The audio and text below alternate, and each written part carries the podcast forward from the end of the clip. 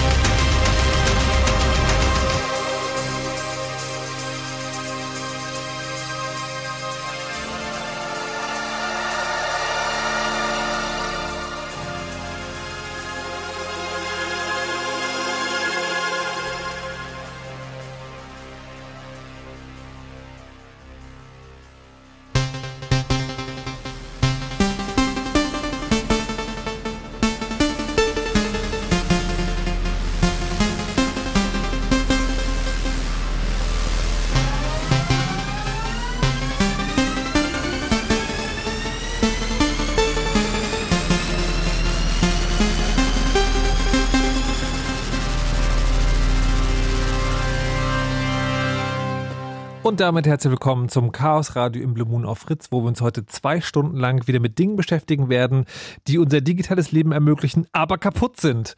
Wie das so häufig äh, so ist im Chaos Radio, einer Sendung, die mit dem Chaos Computer Club Berlin zusammengestaltet wird und wo es heute um DNS gehen soll. Was das ist, erkläre ich gleich, aber erstmal stelle ich die lieben Gäste vor, die heute mitgekommen sind. Und das sind der Nibbler, hallo und guten Abend. Mahlzeit. Der Dirk, hallo und guten Abend. Hallo. Und der Lutz, hallo und guten Abend. Hallo. Könnt ihr euch noch mal kurz äh, vorstellen, wo ihr herkommt und warum ihr heute hier seid? Nibbler vielleicht als erstes? Äh, ich bin heute hier, weil ich gerade nach Potsdam rausgefahren bin. Aha, mhm, okay. ähm, ja, ich baue schon seit äh, über einem Jahrzehnt äh, sowohl beruflich als auch in meiner Freizeit Netze und da gehört natürlich DNS auch immer mit dazu, weil so ein Netz ohne Namen ja immer doof ist.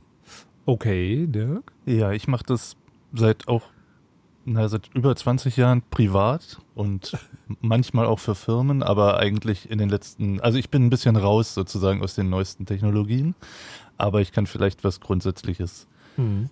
zum DNS erzählen. Okay, und Lutz? Ach ja, ne, weil der, der Nippler hat gesagt, ich soll einfach mal versuchen reinzurufen. Ansonsten behalte ich mich, soweit es geht, in Jena auf, um möglichst weit weg zu sein von allen großen Dingen. Und DNS-mäßig, naja, da bin ich reingerutscht bis hin zu der zentralen Verwaltung DNS im Internet, der Icon hoch und die ganzen technischen Sachen habe ich so weit mitgemacht, wie es mir gerade noch ging. Also den ganzen blöden Kram um Absicherung, wie so ein Protokoll im Detail funktioniert und den ganzen Quatsch eben. Na, mal gucken. Also wir können heute noch ganz hoch kommen und ganz in Detail. Mal gucken, was wir davon äh, in den nächsten zwei Stunden unterbringen. Ich denke am Anfang an der Sendung immer zwei Stunden, das ist schon sehr lang, um über ein Thema zu reden, aber zum Schluss reicht die Zeit meistens nicht. Weil wir immer ganz vorne anfangen. Und das ist natürlich, äh, das gilt für alle dort draußen, weil diese Sendung soll halt keine Sendung sein für Leute, die eh schon Ahnung vom Thema haben, sondern eben das Ziel ist immer, man ist interessiert, aber hat keine Ahnung. Wenn man vom Anfang an dabei ist, hat man es am Ende dann verstanden. Deswegen müssen wir zum ersten Mal erklären, warum wir uns das überhaupt angucken, dieses komische DNS, von dem wir jetzt schon geredet haben. Das ist, äh, wenn ich es richtig verstanden habe, ich darf dann gleich korrigiert werden, im Grunde genommen ein System, das wir alle jeden Tag und immer benutzen, weil es URLs in äh, IP-Adressen übersetzt. Also wenn ihr irgendwo im Netz surft, dann sind die Dinge, die euch da angezeigt werden, kommen von einem Computer. Dieser Computer hat eine Nummer, den sich niemand merkt, sondern man merkt sich fritz.de, twitter.com, was auch immer. Und das, es gibt ein System, das übersetzt einen Namen in eine Nummer. Es ist quasi das Telefonbuch des Internets. Aber Markus, was ist ein Telefonbuch? Naja, so eine Art Nachschlagedatei Wikipedia für Namen oder wie man das sagen soll. Habe ich das bis jetzt richtig erklärt oder habe ich jetzt schon was falsch gemacht? Also es wird nur der in, von der URL wird nur ein kleiner Teil aufgelöst vom DNS, nämlich der nach dem zweiten Slash bis zum dritten Slash. Der also der Hostname. Was? okay. Was? Jetzt hast du mich schon durcheinander gebracht. Was bedeutet das? Das Fette. Das, was fettgedruckt ist in der URL, das wird aufgelöst. Was fettgedruckt ist? In meiner URL ist doch nicht fettgedruckt. Was? Hilfe! Und, äh, also das war nicht falsch, aber es geht auch umgekehrt. Also man kann auch, ich kann auch sagen, Namen, Nummern zu Namen auflösen ah, ja, über okay. einen kleinen Trick. Okay, ähm, so, also mit, dem Fettgedruck muss man erklären, also ich kann jetzt irgendwie fritz.de slash Blue Moon zum Beispiel eingeben. Was genau ist dann der Part, wo das DNS eine Rolle spielt und was, wo nicht? Fritz.de. Fritz.de, okay. Sehr gut. So, ähm, mal ganz kurz. Das ist ja, das hört sich ja erstmal nach einer rel relativ einfachen Technologie an und wir erklären heute noch im Detail, was da ähm, passieren wird und was da möglicherweise Problem sein könnte. Könnt ihr schon mal ganz kurz oder in einem Schlagwort anreißen, was es da für ein Problem gibt? Also DNS im klassischen Sinne ist halt unverschlüsselt und auch un authentifiziert. Das heißt, man kann sich nicht sicher sein, dass die Nummer, die man da bekommt, also der, der Rechner, in dem man ja. sitzt, bekommt vielleicht die falsche Nummer von einem Angreifer, der diesen Namen gehijackt hat. Und man kann sich, also man kann sich sicher sein, dass jeder mitlesen kann, welchen okay. Server man da gerade anfragt. Okay, das also die, die Informationen, die, die ich bekomme, weiß ich gar nicht, ob sie richtig sind, aber jeder darf mitlesen, was ich da für genau. Informationen. Okay, ja, es ist sehr schön. Ich habe zumindest in den letzten Chaos-Radios in den letzten Jahren schon gelernt, das ist selten eine gute Idee. So, jetzt haben wir geklärt, wofür wir das brauchen. Und jetzt beginnen wir gleich mit der Erklärung. Und da gilt für euch, wenn ihr irgendwo hängen bleibt und denkt so, Moment, halt, einen Schritt zurück. Ich habe das nicht verstanden. Ich versuche das für euch mitzudenken. Aber falls es mir misslingt, ruft gerne an 0331 70 97 110. Oder wenn ihr zwischendurch, ich hoffe auch auf die ein oder andere Anekdote, falls euch da was aufschießt, wo ihr sagt, ha, da könnte ich auch eine Geschichte erzählen, könnt ihr auch gerne anrufen unter 0331 70 97 110. So, Nibbler meinte äh, vor der Sendung schon, ja, aber wenn wir da anfangen, dann müssen wir auch die Geschichte erzählen, die Geschichte von DNS. Schaffen wir das in zwei Stunden? Das schaffen wir in jo. viereinhalb Minuten. Okay, gut.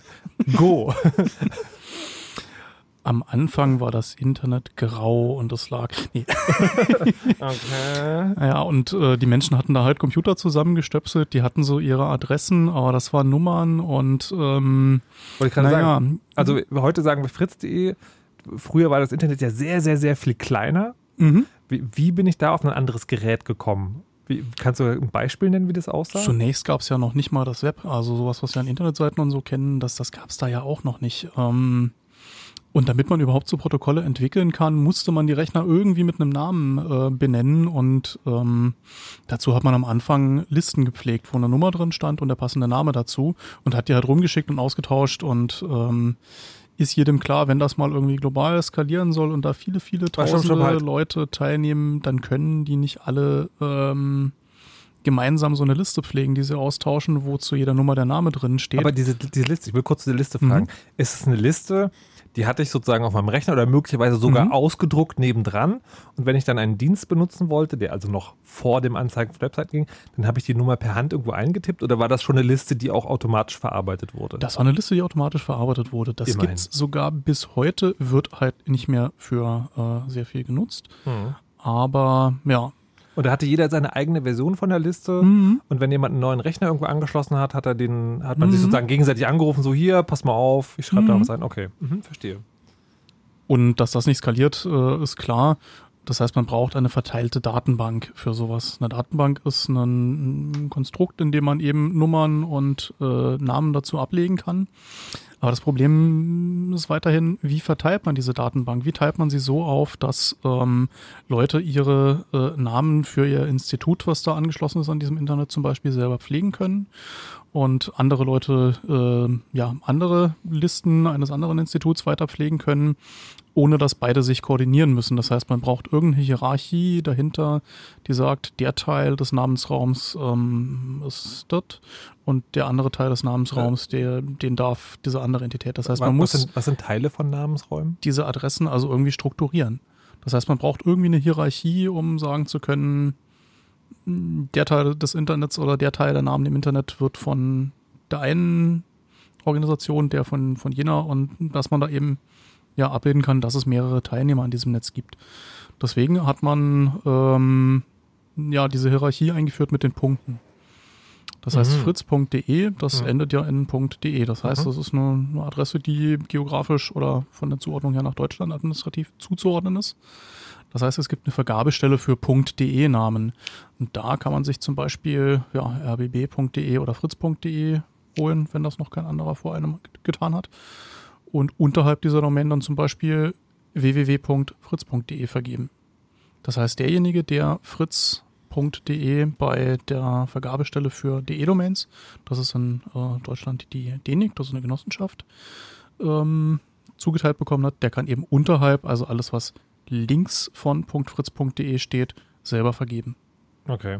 Das ist also quasi das äh, Telefonbuch Deutschland sozusagen, könnte man sagen. Äh, wir haben tatsächlich schon einen Anrufer, der sich in diesem Moment wieder verabschiedet hat. Ihr müsst einen kleinen Moment Geduld hatten, Geduld haben, äh, der fragen wollte, wie weit das früher mit den Listen war, wie weit das verbreitet war. Kann man sich das vorstellen, sozusagen groß wie ein Stadtviertel? War das nur in den USA, weil dort ja das Netz äh, unter anderem seine Anfänge genommen hat? Oder wie, wie groß muss man sich das vorstellen? Wie viele Rechner gab es damals? Wie lange war die Liste? Na, das kann man relativ einfach sagen. Die Zahlen sind bekannt. Also bis 1989 hatten wir etwa 150 Rechner im Internet. 150, okay, nur, nur, nur zum Vergleich. Kannst du abschätzen, Stand 2018, jetzt, wir senden am 24.09. um 22.13 Uhr, wie viele Rechner jetzt im Netz sind, die darüber erreicht werden müssen? Mehr. Ja, okay. Ich habe gerade überlegt, ob die 4 Milliarden reichen. Das tun sie nicht. Okay, über 4 Ja. Milliarden. Ne, ist ja zumindest schon mal eine Hausnummer, mit der man arbeiten kann. Okay, also man hat die Welt unterteilt in verschiedene, ähm, sind, das, sind das alles geografisch? Na, nicht mehr, ne? Also DE ist ja tatsächlich ein geografischer Bereich. Mhm. Ähm, Ja, da muss man unterscheiden. Man hat sich dann überlegt, äh, nach welchen Kriterien vergibt man diese äh, Domains, also diese Namen. Und die eine Möglichkeit ist geografisch, also über äh, ja, Ländercodes wie DE für Deutschland oder CH für, für die Schweiz oder AT für Österreich und so weiter. Ähm, oder eben Fun äh, der, der- Art der Organisation. Da gab es zunächst .org für Organisationen, äh, ja, nicht, nicht kommerzielle, .com für kommerzielle Organisationen, .edu für Schulen, äh, tatsächlich hauptsächlich in den USA äh, und so weiter und so fort. Das gab dann nochmal vor ein paar Jahren eine Explosion. wo eben von diesen generischen äh, Top-Level-Domains, also die, äh, der ganz rechte Teil an so einer Domain, ähm, das wurde geöffnet. Das heißt, es konnten sich Organisationen für äh, einen sechsstelligen Betrag eben so eine Domain-Endung besorgen und diese dann auch selber verwalten.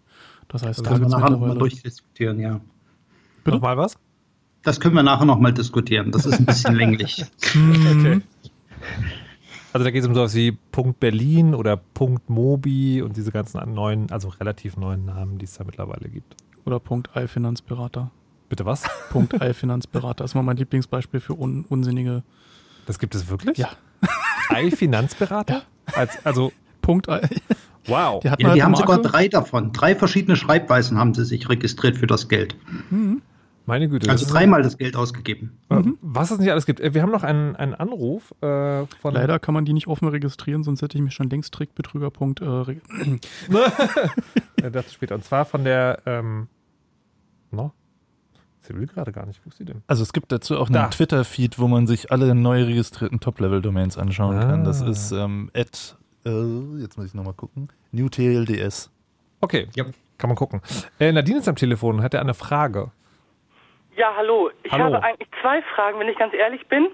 Okay. Das in Ordnung ist. Und zwar die erste Frage ist, woran liegt es eigentlich, dass es einige Seiten halt nicht geöffnet werden können? Das heißt dann Seitenladefehler, obwohl sie eigentlich noch erstens existieren und was weiß ich, ein, zwei Tage später oder vorher funktionieren sie und dazwischen dann auf einmal nicht. Was ist das?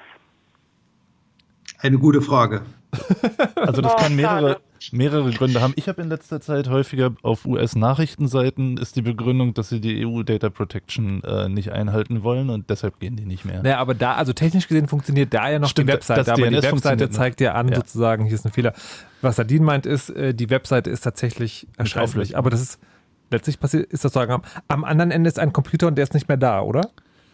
Es gibt auch da mehrere Möglichkeiten. Okay. Einerseits kannst du sie vielleicht nicht mehr auflösen, die Domain, weil in deinem Land Sperrmechanismen greifen oder der, der, wo du hin willst, der hat seinen DNS-Server nicht richtig konfiguriert. Genau, das hatten wir noch gar nicht besprochen, dass es da zwei Seiten gibt bei Mhm. DNS-Server, nämlich das Resolven und das Dazu kommen wir später noch. Okay. Sorry, äh, da, da können wir, glaube ich, nicht konkret sagen, was es ist. Genau. Was ist Äh, das Was du aber ausprobieren kannst, ist, es gibt einen äh, Webservice, wo man Domainnamen eingeben kann und da, äh, der heißt irgendwie Down for Me or for Everybody. Und ähm, da kannst du gucken, ob andere Leute noch drauf zugreifen können. Das stimmt. Das Okay, das hört sich schon mal gut an. Ich habe aber noch eine Frage, wenn das geht. Ja. Schnell? Und zwar hatte ich vor langer Zeit meine Internetadresse gehabt, noch einen Usernamen und ähm, die habe ich längere Zeit nicht genutzt. Vor drei Jahren habe ich mich dann mit diesen Daten an Papas Computer äh, für unsere Lieder halt eine Songliste zusammengestellt und abgeschickt. Ich sollte einen Aktivierungslink erhalten und den hat mein Papa dann bekommen auf seine E-Mail-Adresse und sagte, ja, deine E-Mail-Adresse ist äh, gar nicht mehr da. Darum ist es bei mir gelandet. Er hat mir das verziehen, es war mir aber sehr peinlich. Was ist das denn schon wieder für ein Murks? Okay, ich, ich, ich, MHD oder so? ich, ich fürchte, das, äh, das führt jetzt ein bisschen weit und vor allen Dingen weg vom Thema. Also es könnt, ich kann vielleicht eine kurze Ja. Antwort. Es könnte sein, dass er eine Catch-all-Adresse hat auf der Domain, wo alles hingeht, was nicht explizit für jemand anders eingerichtet ist und dass er deshalb das bekommen hat, was eigentlich an dich gehen sollte. Kann die E-Mail-Adresse ablaufen? Du Ja, kannst, wenn beim du beim, Service, ja. bei, beim externen Anbieter bist, also bei irgendjemand anders, und die eine Weile lang nicht benutzt, kann der sagen, naja, da war die Nadine lange nicht mehr da, dann streichen wir mal das Oh, Postfach. die ist hübsch, die ist tot oder wie? Irgendwie so, genau. Ups, Zumindest okay. Na gut, dann äh, hoffen wir, dass wir damit ein bisschen helfen konnten. Aber wollen wieder zurück zum Thema kehren äh, und dabei auch gerne im Verlauf der Sendung bleiben. Also ihr könnt gerne anrufen, 0331 70 97 110, aber es sollte mit dem Thema zu tun haben. Das wäre sehr praktisch. Stehen geblieben waren wir bei, ähm, es gibt also verschiedene Institutionen, die den letzten Teil einer, ähm, einer URL verwalten und dann den Teil davor können sich sozusagen Privatnutzer kaufen. Na, da will ich einhaken. Da Also, möchte ich einhaken. wa- was ist Ganz denn- ehrlich. Was ist denn jetzt schon wieder kaputt? Die Geschichte. Bevor wir anfangen, Organisationen einzuführen, die sich darum kümmern, müssen wir erstmal drüber reden, wie es überhaupt dazu gekommen ist, das zu zerlegen. Ja, das hat auch Nimmler gerade erklärt. Das war, es ist einfach zu groß geworden. Na, habe ich sehr verkürzt erklärt. Das, Nicht äh, ganz, weil äh, es gab da eine Person, die das zentral zusammengehalten hat, der John. Postel.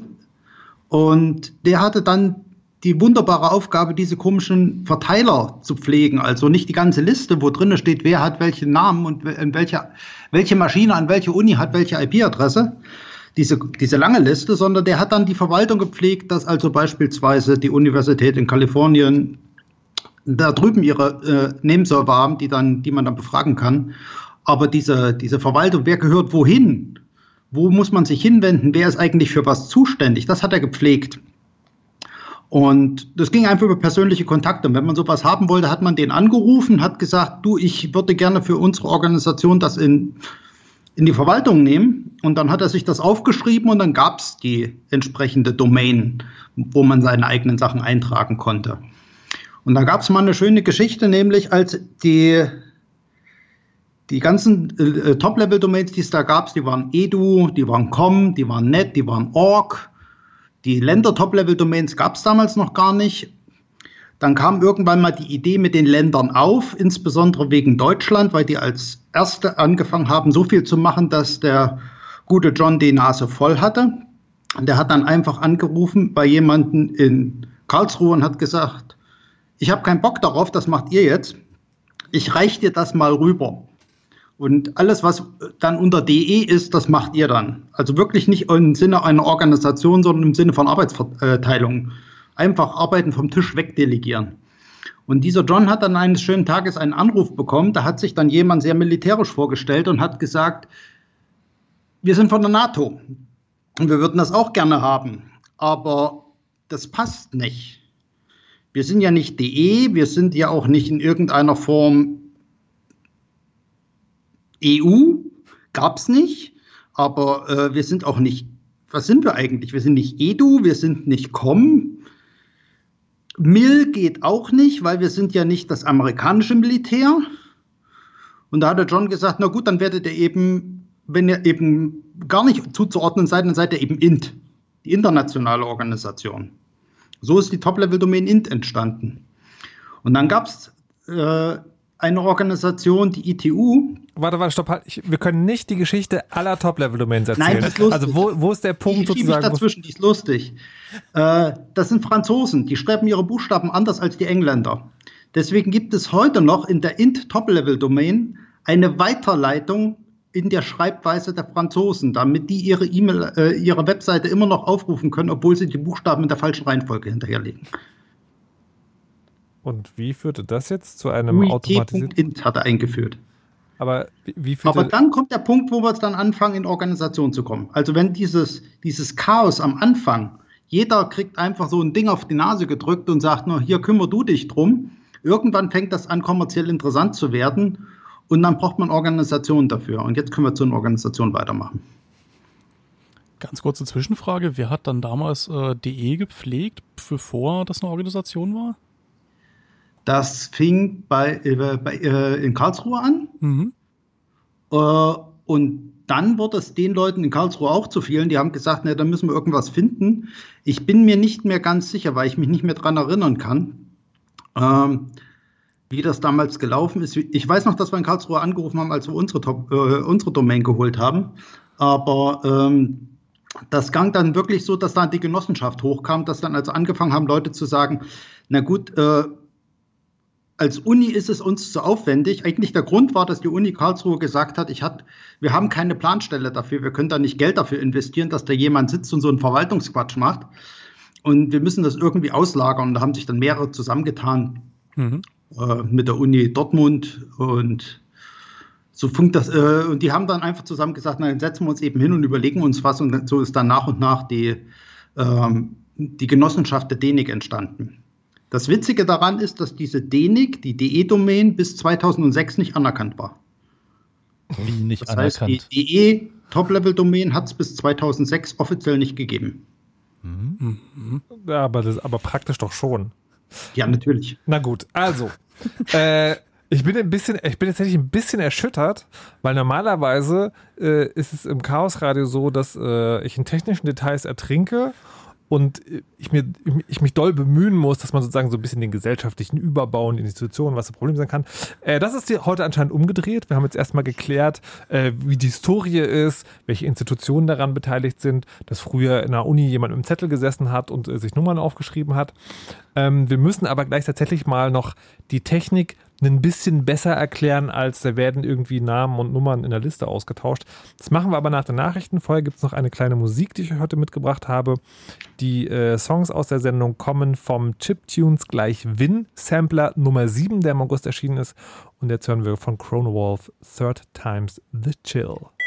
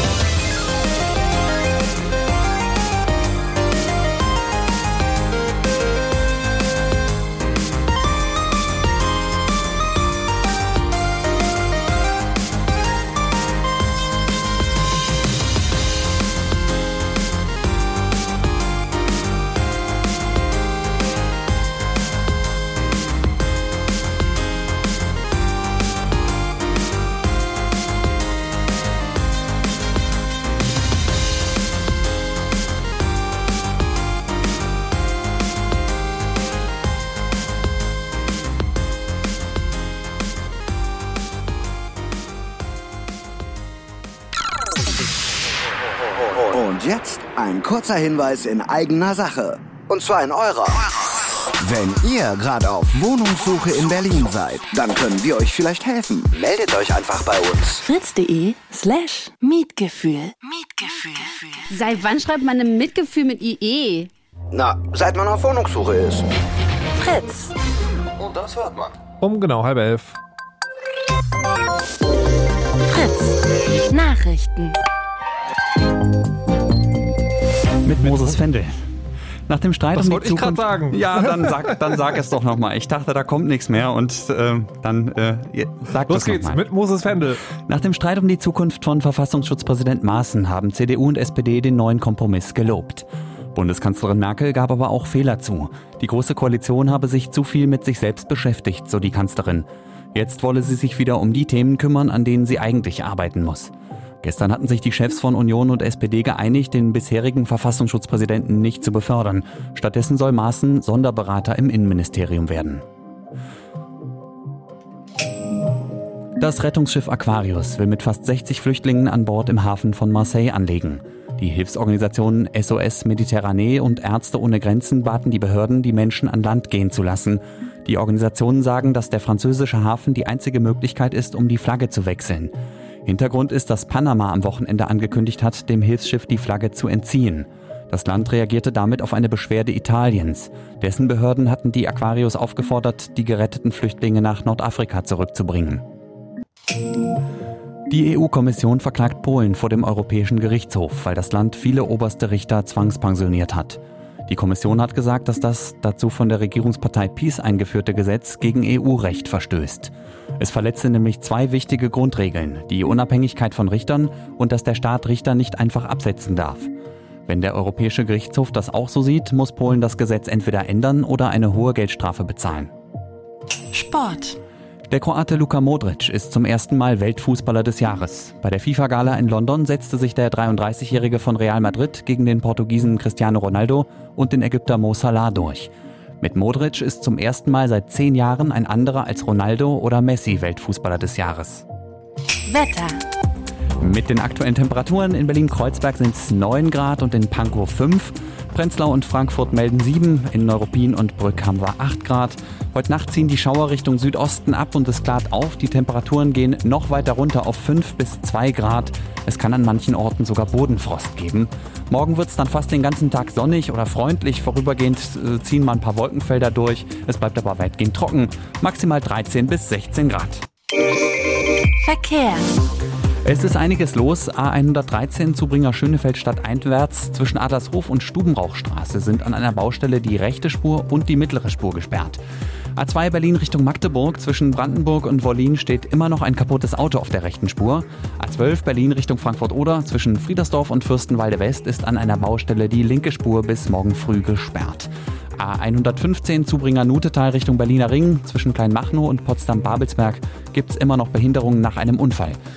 In Berlin ist die linke Spur gesperrt und zwar auf der A111, dem Zubringer Oranienburg, stadtauswärts zwischen am Festplatz und dem Eichborndamm. Grund dafür sind Wartungsarbeiten. Und dann noch eine Meldung A113, Zubringer Schönefeld Richtung Dresden, zwischen Adlershof und Schönefeld Nord eine Sperrung. Grund dafür sind Wartungsarbeiten und zwar bis morgen früh. Bei der Berliner S-Bahn fahren Busse statt Bahnen und zwar ab 22 Uhr auf den Ringbahnlinien S41 und S42 zwischen Westhafen und Gesundbrunnen und zwar bis heute Betriebsschluss. Wo ihr durchkommt, eine gute Fahrt. Mehr aktuelle Infos rbb24.de. Und wenn ihr einen ganz bestimmten Song aus der Fritz Playlist sucht, dann seht sie euch doch einfach an. Die Playlist auf fritz.de und in der Fritz App. Und das Auge hört mit, Mann. Fritz.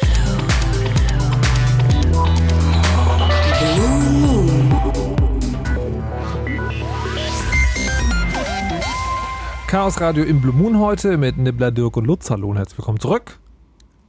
Hallo? Sehr verhalten. Wir reden heute auch über ein ernsthaftes Thema DNS. Wir haben in der ersten halben Stunde schon geklärt, äh, dass wir heute über dieses System reden, das man am ehesten daher kennt, dass es dafür zuständig ist, dass es Internetadressen in Zahlen auflöst und so ermöglicht, dass Computer miteinander kommunizieren und euch Webseiten angezeigt werden. Und wollen jetzt, nachdem wir in der ersten halben Stunde auch erklärt haben, dass da nichts ist einfach, riesige Institutionen und eine lange Historie dahinter stecken. Mal äh, würde ich jetzt gerne verstehen, lernen, wie das technisch funktioniert. Das gilt wie immer, wenn ihr es nicht versteht, 0331 70 97 110. So, also, bevor ich nachher frage, was man noch damit machen kann, jetzt der sozusagen, also das, was mir gewahr ist, ist, ich gebe im Browser eine Adresse ein und dann wird es irgendwie in eine Nummer übersetzt, die dann ermöglicht, dass mein Rechner eine Nummer hat und der andere Rechner, der auch eine Nummer hat, miteinander kommunizieren. Technisch ist es, meine Befürchtung zumindest, ein bisschen komplizierter. Was passiert da genau? Weiß es einer von euch? Ja. Lutz? Wer will? Na gut, fange ich an. Okay. Also, im Browser irgendwas eingegeben. Da steht, keine Ahnung, HTTPS, Doppelpunkt, slash, slash. Dann kommen irgendwie Buchstaben mit Punkten drin. Und dann kommt irgendwann wieder ein Slash und dann kommt noch ein ganzen Haufen anderer Quatsch. Der relevante Teil ist der, wie schon vorhin erwähnt, zwischen den drei Slashs. Das ist wie bei dem Pfeifer in 3F. Der interessante Teil ist also das Ei dazwischen. Den nehmen wir jetzt her und aus dem müssen wir eine Nummer machen, weil das gibt an, welchen Rechner wir befragen sollen nach der Webseite. Gut. Wer das, weiß das? das? das? passiert noch sozusagen auf meinem Computer. Das passiert noch im, im, im, äh, im Browser drin. Der muss das auseinanderdröseln und muss also sagen, das ist jetzt der Name, der mich interessiert. Den gibt er jetzt weiter an jemanden, der in die Namensauflösung machen soll. Der also den Namen in eine IP-Adresse umwandeln soll. Mhm. Jetzt haben wir ein Problem. Wenn wir da stehen und sagen, wir brauchen so eine Namensauflösung, was machen wir normalerweise, wenn wir ein Telefon haben und wir haben einen Namen, wollen eine Telefonnummer haben, dann rufen wir die Auskunft an. Früher jedenfalls haben wir das so gemacht. Ich gerade sagen. Man, man würde ins Internet gehen und in ein Online-Telefonbuch nachschlagen, aber es geht nicht, weil das DNS noch Doch, nicht funktioniert. Geht, oh mein geht, Gott. Das geht. Alles, was ich wissen muss, ist die Nummer der Auskunft. Ah, und wenn ich die okay. Nummer der Auskunft habe, dann kann die mir helfen. Und genau das funktioniert nämlich beim Rechner heute noch so. Aha. Die Nummer der Auskunft erfahre ich, wenn ich meinen Rechner konfiguriere. Äh, nein, da trage ich die ein. Da trage ich nämlich ein, was die Nummer der Auskunft ist. Also welche welcher Rechner mir, wenn ich ihm einen Namen hinschicke, die IP-Adresse zurückliefert. Moment. Ich Der bin, heißt ich bin, mir, ich, bin, ich bin mir sicher, dass also, sagen wir mal, 98% aller Hörerinnen und Hörer des Chaos-Radios nie irgendwo eine Telefonbuchnummer eingetragen haben. Da bin ich mir ganz sicher, dass sie es getan haben. Sie wissen es nur nicht. Ach so. Weil was sie natürlich. gemacht haben ist, was sie gemacht haben ist, sie haben ihren Rechner äh, praktisch äh, aus der Verpackung genommen, angeschlossen. Mhm, mhm. und da ist schon was drin, was so. eine automatische Konfiguration vornimmt. Verstehe. Und der erfährt von seinem zugehörigen Router oder Internetprovider oder sonst was die Nummer der Auskunft. Das Ach, ist die so. Nummer des DNS-Servers, des DNS-Resolvers. Die erfährt er dort einfach. Die kriegt er mitgesagt. Okay. Also mit der eigenen das auch, wenn ich mir einen Rechner ins WLAN hänge und in ein anderes WLAN komme, da kriege ich jedes Mal die neue und die zuständige Auskunft gesagt. An den wende ich mich. Dem schicke ich eine Nachricht, sage, das ist der Name, ich brauche die Nummer. Mhm. Die interessante Frage ist, wie kriegt die Auskunft das raus? Äh, naja, da gibt es ja diese Listen, die historisch bedingt nicht mehr von Hand geführt werden. Nee, die Listen gibt es nicht mehr. Was? Also jedenfalls nicht für den Zweck, okay. weil das einfach zu lang wäre. Was okay. die machen ist, was die machen ist ganz einfach. Die gehen hin und haben erstaunlicherweise die, die Nummer der Auskunft. Was? Moment Nämlich, mal die haben die Resolver, die, die, also jeder dann, jeder Rechner da irgendwo fragt, also die vom Internetprovider oder vom lokalen Router oder was auch immer oder im Firmennetz, die haben selber nochmal eine Liste von Auskunftsnummern. Mhm. Das sind die sogenannten zentralen Auskünfte, also Root-Server heißen die. Das sind der Wurzel, da geht alles los. Die fragen die und sagen: Hallo, ich habe hier einen Namen, zum Beispiel www.fritz.de. Mhm. Kannst du mir die Adresse dazu sagen? Antwortet der Root-Server, nö, kann ich nicht. Was? Aber ich habe einen Tipp für dich. Weil ich glaube, das sind die Server, die für die DE zuständig sind. Und ich habe auch noch ein paar IP-Nummern dazu, also ein paar Auskunftsnummern, die du da ausprobieren kannst. Vielleicht antwortet der einer davon. Warte, warte, warte. Ich muss, ich muss nur, damit ich hinterherkomme. Wir, bei, wir, wir, gehen jetzt gleich zur Auskunft Nummer drei. Mein Rechner weiß, wo er anfragen soll. Wo er angefragt hat, wird ihm gesagt, naja, geh mal lieber nee, nee. sozusagen zu so einer Art Meta-Auskunft, also der Na, Zentralstelle, ab, ab, und die ab, sagt dann wieder. Er, er, beauftragt seine lokale Auskunft, damit äh, ihm darauf eine Antwort zu liefern. Und wenn diese genau. lokale Auskunft noch keine Antwort hat, weil er sie vielleicht noch nicht äh, danach gefragt hat, dann muss er ja irgendwo, äh, muss man irgendwo mit dem Beauskunften anfangen und äh, da fängt man von rechts nach links eben an. Fragt eben, wer ist denn hier so zuständig für diese Domänen? Ja, für DE ist äh, DE nicht zuständig. Die haben hier diese drei, vier, fünf, zwölf Server. Fragst du mal, vielleicht antwortet da einer. Dann sagt er, jo, genau. äh, fritz.de sagt mir was. Äh, da fragst du mal diesen, diesen Server vom RBB. Und der sagt dir genau. dann, ja, www.fritz.de, das hat die und die IP-Adresse. Das heißt, es geht den, den, den Baum von ganz rechts nach ganz links hierarchisch runter. Mhm. Eben, ja, über die globale okay. Auskunft, die dir sagt, wofür DE die Server stehen. DE sagt dir, wer für fritz.de zuständig ist und der sagt dir, wofür, wer www.fritz.de. Da, da, kommen wir für mich zu einem spannenden kann. Punkt, weil also ich kann verstehen, also hier beim RBB äh, macht das die Technikabteilung, die pflegt dann so einen Server, der auf Auskunft sagt, also wenn ihr fritz.de erreichen wollt, dann ist es folgende Nummer. Ich kann mir auch vorstellen, bei äh, DENIC habt ihr ja gerade gesagt, ja, die haben irgendwie mehrere Rechner, vielleicht für die mhm. Ausfallsicherheit mhm. oder was auch immer. Die sagen auch, okay, wenn du diese Adresse suchst im deutschen Raum, dann fragt man danach. Jetzt sind es zwei Sachen, wo ich nicht genau weiß, wer das ist und wer das betreibt. Das erste ist, ihr habt diese sogenannten Root-Server, also diese Zentralauskunft, die mich dann mhm. wieder runterschickt. Wer betreibt die denn? Wer, wo, wo sind die denn? Gibt es da das einen? Gibt es da viele? 13. 13, okay. Mindestens. Und wo Wobei, äh, wir unterscheiden 13 verschiedene Root-Server, das sind 13 verschiedene Betreiber. Okay. Die sind alle von der Professionalität her sehr unterschiedlich. Es gibt einen Root-Server-Betreiber, das ist ein Rechner, der steht unter einem Schreibtisch. Okay. Aus historischen Gründen. Und der wessen Schreibtisch? Es, von hm? John Postel oder was?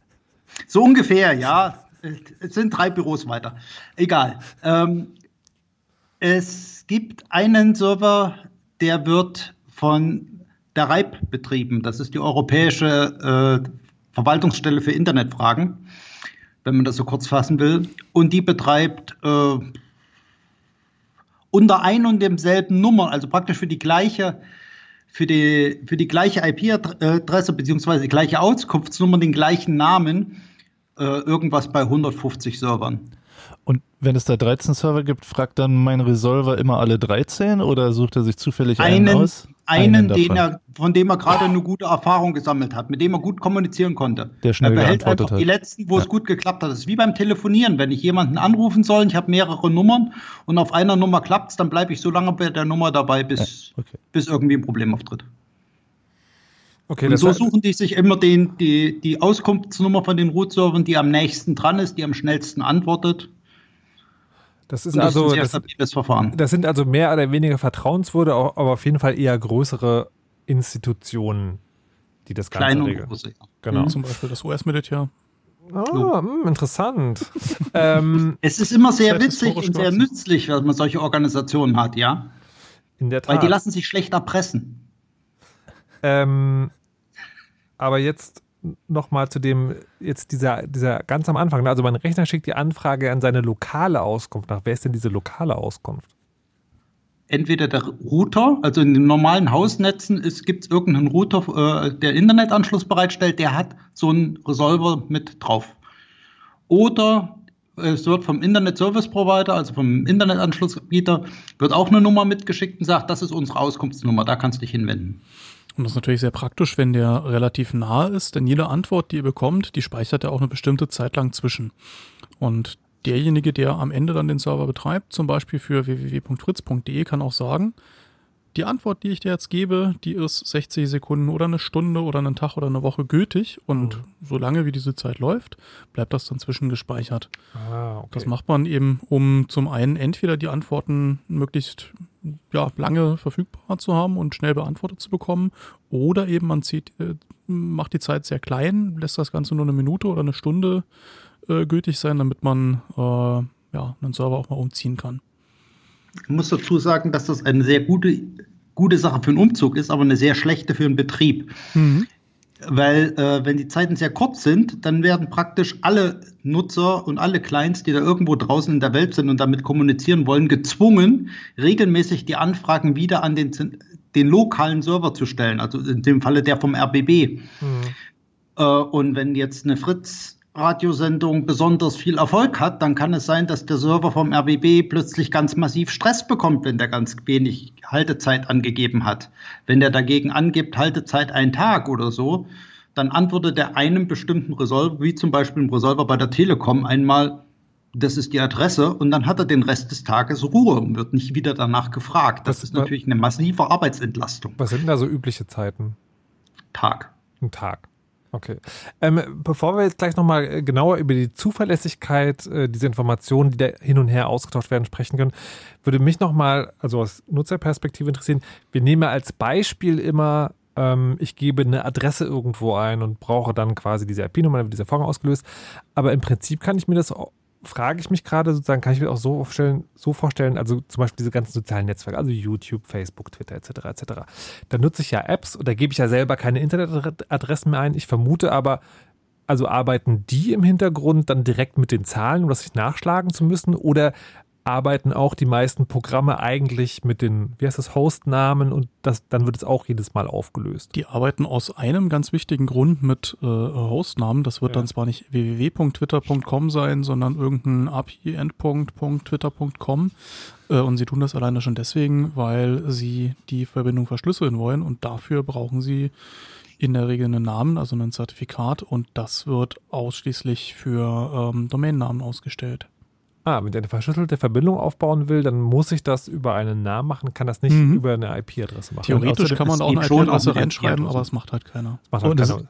Es gibt noch einen anderen wesentlichen Grund dafür, nämlich wenn ich ein großes Netz betreibe, ja, genau. ich muss ja damit rechnen, dass mir mal meine Technik kaputt geht. Mhm. Und in dem Falle muss ich ganz schnell ausweichen können auf eine andere Maschine oder auf ein anderes Rechenzentrum im Ernstfall, mhm. die ja nun ganz andere Adressen haben. Ich kann ja die Adressen nicht mitnehmen unter Umständen. Und wenn ich dort in die ganzen Apps irgendwo die Nummern hart reinkodiere, dann kann ich die nicht, äh, nicht wechseln. Nicht nur wegen, weil ich einen Serverausfall habe, kann ich nicht hier über den Play Store hingehen und neue Software austauschen. Hm. Dann nimmt man auch Namen. Ja, genau, das wollte ich auch sagen. Flexibilität. Okay. Das heißt aber im, um im Umkehrschluss, also falls DNS mal komplett ausfallen würde, jetzt mal nicht über die Wahrscheinlichkeit reden, dass das passiert, aber wenn das passieren würde, wäre ein großer Teil unseres digitalen Lebens erstmal stillgelegt, oder? Könnte man, oder, oder was, ja. andersrum gefragt, was würde dann noch funktionieren problemlos? Ich kann es ich kann's aus erster Hand sagen, weil ich habe okay. das hinbekommen. Was? Für, für dich oder sozusagen weltweites DNS, der große DNS-Ausfall von 2000? Nein, nicht ganz, nicht ganz. Ich habe es für mich und für alle meine Kunden hinbekommen, okay. weil ich habe nämlich äh, mir eine eigene Route gebaut, was man sowieso gerne äh, eigentlich tun sollte. Und die ist eines wunderschönen Abends, nämlich am Weihnachtsabend, am ersten Feiertag, gegen 17 Uhr kaputt gegangen mit dem Ergebnis, dass gar nichts mehr ging. Und so gar nicht, dass es hieß, also aufs Fahrrad steigen und in die Firma fahren und an die Konsole der entsprechenden Maschinen rangehen, weil die hat einen auch nicht mehr draufgelassen, die Maschine. Da geht also wirklich nicht nur nichts, da geht sogar gar, gar nichts. Also da kommt man nicht von einer Kiste zur anderen. Das, was alles bisher ging, wo man sagt, ich kann mich wenigstens remote an der Maschine anmelden oder so. Nichts die nimmt nichts an, die, da tut gar nichts mehr. Der kann keine IP-Adressen auflösen, der kann keinen Namen auflösen, geht nicht vorwärts, nicht rückwärts. Also wenn die Root-Zone richtig kaputt ist, das ist ein sehr, sehr beklemmendes Gefühl. Also das heißt, sagen, für normalsterbliche Nutzerinnen und Nutzer könnten die genauso gut das Netzwerkkabel ziehen oder das WLAN ausstellen. Ja, in dem Falle war es ein ISP und der ISP, das ist ungefähr so, als wäre einfach total Blackout. Wir hatten also die Situation, dass praktisch nichts mehr ging. Gar nicht. Okay, also hoffen wir alle, dass, unser, dass das DNS nicht kaputt geht, ja? Also das Einzige, was noch geht, ähm, also ich habe auch mal im Support gearbeitet mhm. und wenn die Leute dann halt ihren Nameserver konfiguriert haben, das ist ja eine ähnliche, verkonfiguriert haben, ist das ja eine ähnliche Situation.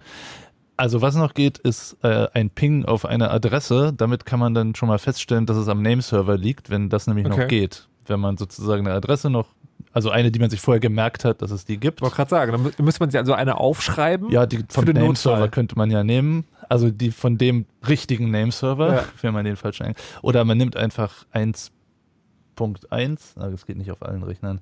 Ähm, 8.8.8 kann man im Zweifel pingen und wenn das noch geht, weiß man, man hat noch Netz mhm. und wenn man aber keinerlei Hosts auflösen kann, dann hat ja. man wohl kein DNS gerade. Okay, verstehe. Na gut, ähm, ist schon mal weltweit DNS kaputt gegangen? Nee, oder? Wir planen es gerade. Das war vor meiner äh, Zeit, wenn das passiert ist. Ihr plant es gerade? Kommen wir dazu später oder willst du es gleich erzählen? Da kommen wir später zu. Okay, kommen wir später. Gut, dann ähm, würde ich jetzt zwei Sachen fragen wollen.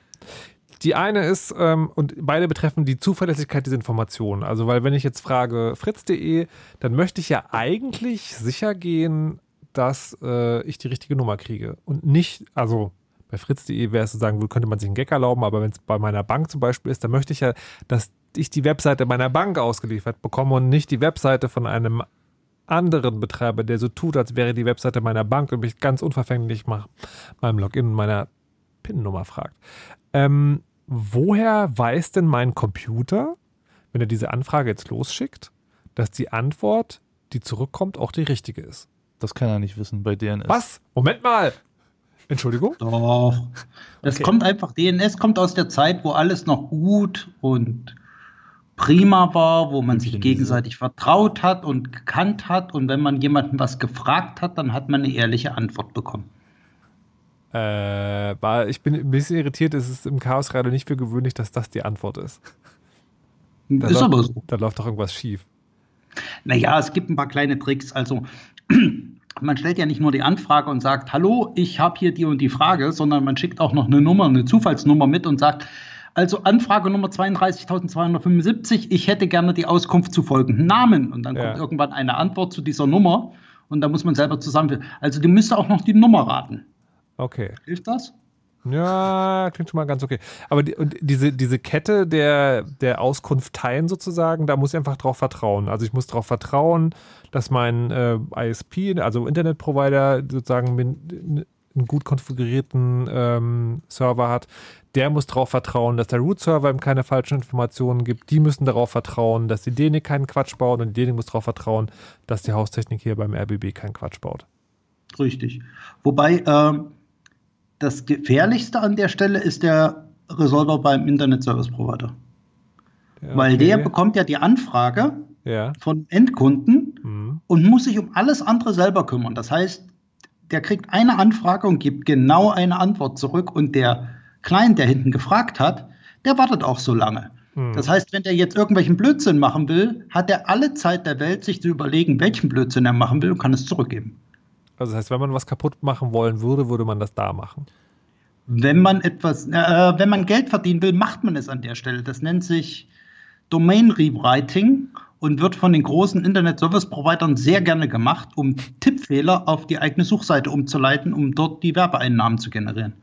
Also, also wenn ich zum Beispiel fratz.de eingebe, na, das gibt es wahrscheinlich als URL, naja, Sie wissen schon, was ich meine. Speigel.de. Ja. Speigel.de, okay, ja. Nee, aber äh, Markus, um dich kurz nochmal zu ja. beruhigen, ähm, wenn dein Browser dir dieses Schloss anzeigt und das grün hinterlegt ja. ist, dann hat nicht das DNS funktioniert, ja. also das auch, aber dann ähm, ist die Verbindung zwischen deinem Rechner und deiner Bank sozusagen abgesichert und zwar auch in der Hinsicht, dass die Bank sich auch dir gegenüber autorisiert hat. Ja. Also in dem Fall brauchst du nicht unbedingt die Sicherheit des DNS. Ah, okay. Also, also du sagen, mein Rechner, also da muss ich dazu sagen, das ist Das ist bestimmt auch kaputt, aber auf eine andere Art und Weise. Über das ist auf eine sehr subtile andere Weise kaputt. Ja. Genau, aber ich möchte an dieser Stelle sagen, möchte ich diesen Strang sozusagen abschneiden und sagen, über exakt dieses Thema haben wir vor zwei Sendungen gesprochen. Also wenn es euch interessiert, Chaos Radio 248 über verschlüsselte Verbindungen ähm, ist unter chaosradio.ccc.de zum Nachhören äh, bereit. Gut, das ist also die eine Sache. Also das Vertrauen ist so über den Trick geregelt und auch letztlich dann gar nicht so wichtig, wenn man dann überhaupt erstmal was gelernt hat. Die andere Sache ist ja, äh, wie kriege ich denn jetzt ähm, äh, die Information, wie kommt die ins System rein? Also ich könnte jetzt zum Beispiel sagen, ich, setze, ich, setze, mir jetzt auch so einen Rechner auf, der diese Funktionalität hat, an den DE-Nix-Server Dinge zu melden und sage, ja, also die IP-Adresse von fritz.de, das ist hier der Rechner, der bei mir zu Hause unterm Schreibtisch steht. Wie unterscheiden denn sozusagen diese Auskunfteien, dass die Informationen, die die bekommen, real sind? Das sind zwei verschiedene Fragen. Oh. Die erste ist, äh, wenn ich einen Nameserver aufsetze, der für fritz.de antworten würde, dann würde die DENIC ja gar nicht dahin verweisen. Die würde ja immer zum RBB verweisen und nicht auf irgendeine andere Auskunft. Aber warum, warum, warum verweist sie zum RBB? Weil es eine Geschäftsbeziehung gibt. Und im Rahmen dieser Geschäftsbeziehung gibt es ein Austauschprotokoll, um diese Daten aus, äh, zu übertragen und mitzuteilen, das sind die korrekten Daten. Also die DENIC an der Stelle, der Fachbegriff ist dort Registry, die registriert die Namen. Und derjenige, der die Einträge dort macht, das ist der Registrar. Mhm. Und derjenige, der es eingetragen haben will, das ist der Registrant. Mhm. Das ist praktisch Kann wie beim folgen. Minister und der Ministrant, das dasselbe Spiel. Also der Ministrant, äh, der Registrant hat nicht so viel zu sagen, der hat also einfach nur zu sagen, ich muss das bezahlen. Ja.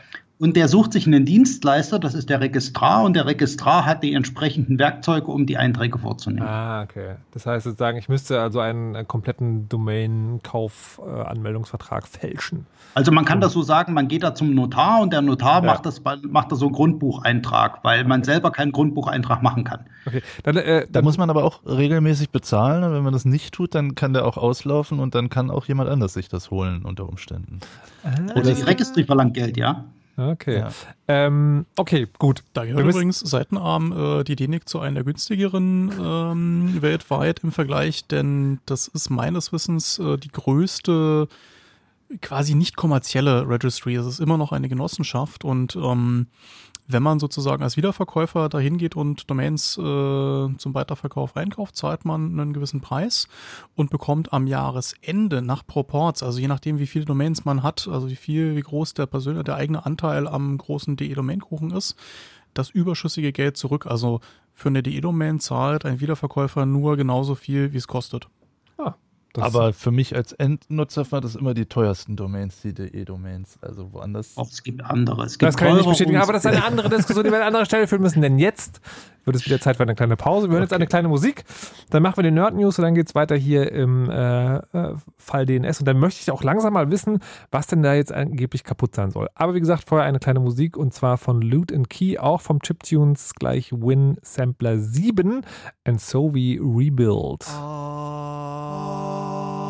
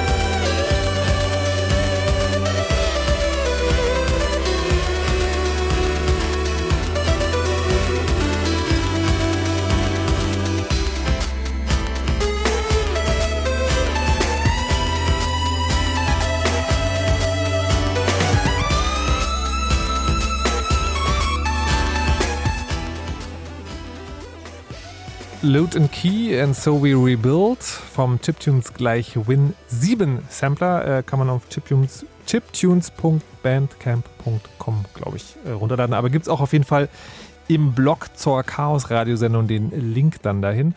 Und hier im Chaos Radio gibt es immer auch die Nerd News und die wurden dieses Mal verfasst von Danimo und vorgetragen werden sie von Moses Fendel. Chrome-Nutzer, die sich auf einer Google-Webseite anmelden, melden sich in der neuen Version 69 automatisch auch im Webbrowser an. Das passiert ohne Einwilligung. In sozialen Netzwerken und in Fachkreisen wurde diese Änderung heftig kritisiert, auch wenn Google beteuert, dass durch die Änderung nicht automatisch der Browserverlauf mit Google abgeglichen werde. Der Kryptologe Matthew Green schrieb, die Änderung sei ein sogenanntes Dark Pattern. Es verspiele das Vertrauen bei Benutzern dadurch, dass sie zu Dingen verleite oder zwinge, denen sie bewusst nicht zustimmen würden. Bislang hält Google jedoch an dem neuen Verhalten fest. Wie lässt sich die Versteigerung der Frequenzen für den neuen Mobilfunkstandard 5G regeln? Die Bundesnetzagentur hat dazu jetzt Pläne veröffentlicht. Die kritisieren unter anderem die Linken. Deren netzpolitische Sprecherin Domscheit Berg warnte, dass der Ausbau mit den aktuellen Plänen zu langsam vorangehen werde. Die drei Netzanbieter Telekom, Vodafone und O2 müssten dazu verpflichtet werden, auch Wiederverkäufer von Anfang an in das neue Netz zu lassen.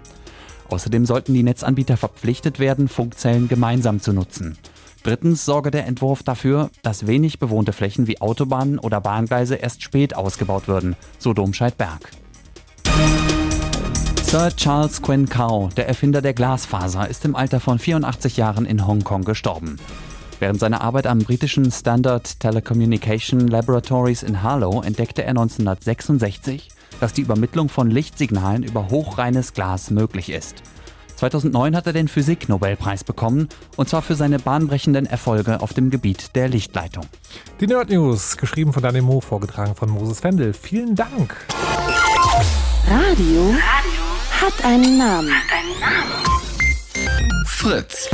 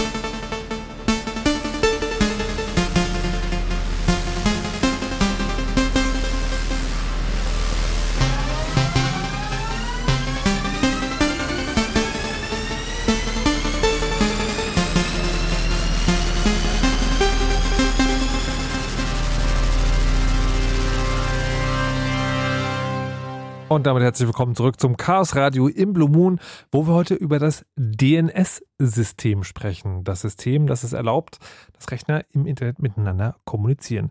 Wir haben schon ganz viel darüber gesprochen, wo es historisch herkommt, wie es technisch funktioniert und äh, wie man den Informationen, die darüber ausgetauscht werden, vertrauen kann so lala, aber passt schon ist, das möchte ich grob zusammenfassen und dann wollen wir jetzt ein bisschen weiter drüber sprechen, wie ähm, wer da vielleicht alles mitlesen kann. Und dazu begrüße ich nochmal recht herzlich äh, Nibbler, Dirk und Lutz. Hallo und herzlich willkommen zurück. Tag. Hallo. Hallo. Alle noch Die, da. diese Begeisterung, unfassbar. Ähm, genau, wir haben wie gesagt gerade darüber gesprochen, ähm, mein eigener Rechner stellt ja diese Anfrage, also wo muss ich denn eigentlich hin im Internet und bekommt dann eine Antwort und die ist so okay vertrauenswürdig. Jetzt habt ihr aber am Anfang der Sendung auch gesagt, naja, das Ganze ist unverschlüsselt. Das heißt, theoretisch kann das jemand mitlesen und Daten sammeln, vermute ich jetzt mal, weil das immer das ist, was passiert. Was, wer genau kann was über mich lernen, wenn er an welcher Stelle überwacht, was ich für DNS-Anfragen rausschicke? Jeder überall. Wie, wie jede, je, jeder überall alles oder wie? Naja, man muss schon auf der Leitung sitzen, wo die Daten auch durchgehen. Ja. Oder selber einen Nameserver betreiben, den viele Leute benutzen, weil dann kriegt man auch die Anfragen. Also das heißt sozusagen ähm, Ein Resolver, Entschuldigung. ein Resolve, aber welchen? Na, zum Beispiel Google betreibt. 8.8.8 zum Beispiel. Genau. Wenn ich Google wissen will, was die Leute machen, setze ich einen Resolver auf und mache ihn bekannt. Wie zum Beispiel Google. Und schnell und kostenlos. Genau. Ja, klingt, äh, klingt okay. Also das heißt, im Zweifel sozusagen ist das immer mein Internetanbieter, der ja mir erstmal meinen Standardresolver mitlie mitliefert. Mhm. Oder halt jemand, äh, der groß ist und der schnell ist. Aber gibt es tatsächlich sozusagen bei den Angeboten so Unterschiede?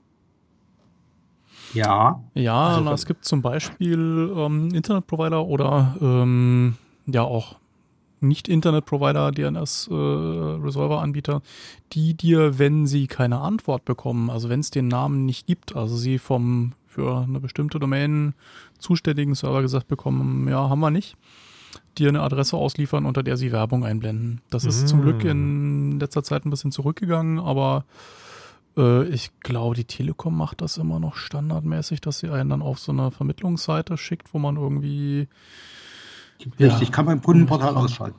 Ja. Hm? Aber ist halt Opt-out, wenn ich das richtig im Hinterkopf ja. habe. Ja, also einerseits kann man Werbung dafür delivern oder ausliefern und andererseits kann man aber natürlich auch Nutzerprofile pro Region erstellen. Also die Nutzer kommen ja aus einer von aus einem IP-Range, den man äh, geografisch zuordnen kann als Nameserver-Betreiber. Und dann kann man gucken, wofür interessieren sich denn die Deutschen heute so? Also welche Webseiten. Auf der anderen Seite, auf der anderen Seite gibt es natürlich auch positive Sachen. Es gibt Anbieter, die einfach sagen, es gibt Namen, unter denen Schadsoftware verbreitet wird. Es gibt Namen, die Inhalte verbreiten, die vielleicht nicht gewünscht sind. Und die dann einfach sagen, solche Namen lösen wir nicht auf oder lösen, lösen sie auf auf irgendeine Stoppschildseite, wie das die Frau von der Leyen mal vorgeschlagen hatte. Ah, aber das ist das, positiv das ist jetzt, ich genau, positiv sagen, und negativ. Ich wollte gerade sagen, also da, da wurde doch immer gerufen so, nein, das ist gar nicht positiv, das ist dann eine Zensurmaschine. Ja, nicht unbedingt. Also es gibt durchaus sinnvolle Anwendungen für diesen Zweck. Ja, durchaus. Also wenn sie guten machen, dann kann das schon hilfreich sein, meinst du?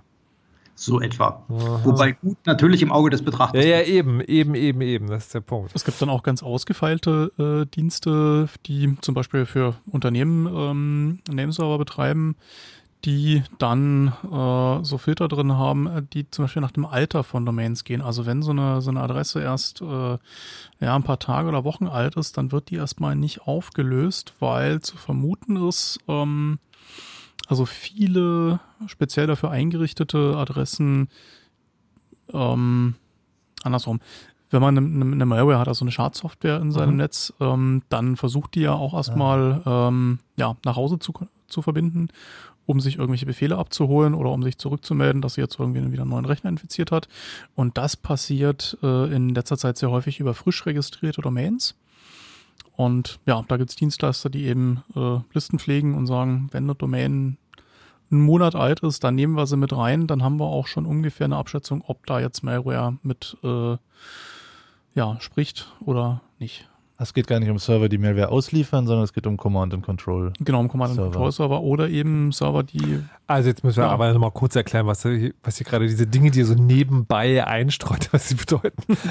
also Malware, also wenn Schadsoftware auf einem Rechner ist, dann agiert die mittlerweile nicht nur alleine, sondern versucht äh, oder soll ferngesteuert werden im besten Fall. Und dazu genau. richtet man halt extra Computer ein, wo die Befehle hinterlegt sind und dann mhm. greift diese Software darauf zu und das tut sie auch übers DNS-System, denn ohne mhm. DNS funktioniert gar nichts mehr. Ähm, genau, das kann man damit sozusagen ein bisschen unterbinden. Ja, und das ist spannend. Das ist ein total spannendes Thema, weil es gibt da so Software, die dann auch jeden Tag eine neue Domain nimmt. Die die auswürfelt ah. nach einem bestimmten Verfahren und als ah. praktisch der Hersteller weiß genau, äh, welchen äh, Namen der verwenden wird, sodass der jeden Tag was anderes. Da kommt man mit dem Sperren nicht hinterher. Und äh, das Ganze hat deswegen so gut funktioniert, weil es einige Anbieter gab, die so Testdomains gemacht haben. Das nennt sich Domain Tasting. Da hat man monatelang nichts bezahlt für eine Domain. Und das hat ganz massiv dazu geführt, dass diese Technik eingesetzt wurde im Schadsoftwarebereich. Die Reaktion darauf war, dass die Verwaltungsorganisation, die dahinter steht, die ICANN, festgelegt hat, dass solches Domain-Tasting verboten ist.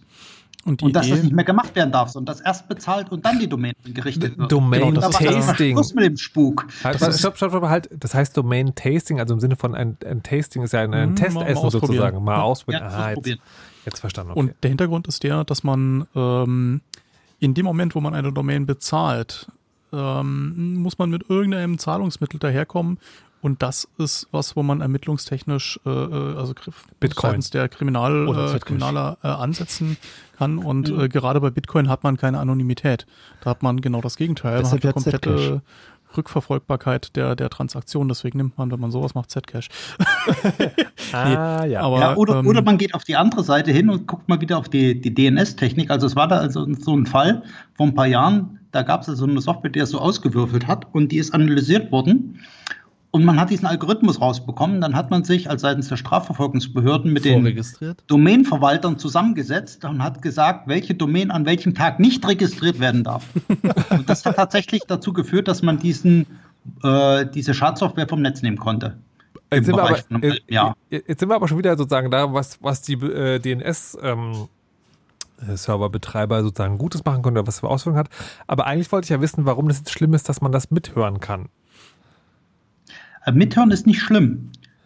Weil äh, okay. den einzigen. Okay, das, ja, doch, okay. das ist wirklich nicht schlimm. Ja. Und zwar deswegen nicht. Und zwar aus einem ganz einfachen Grund nicht.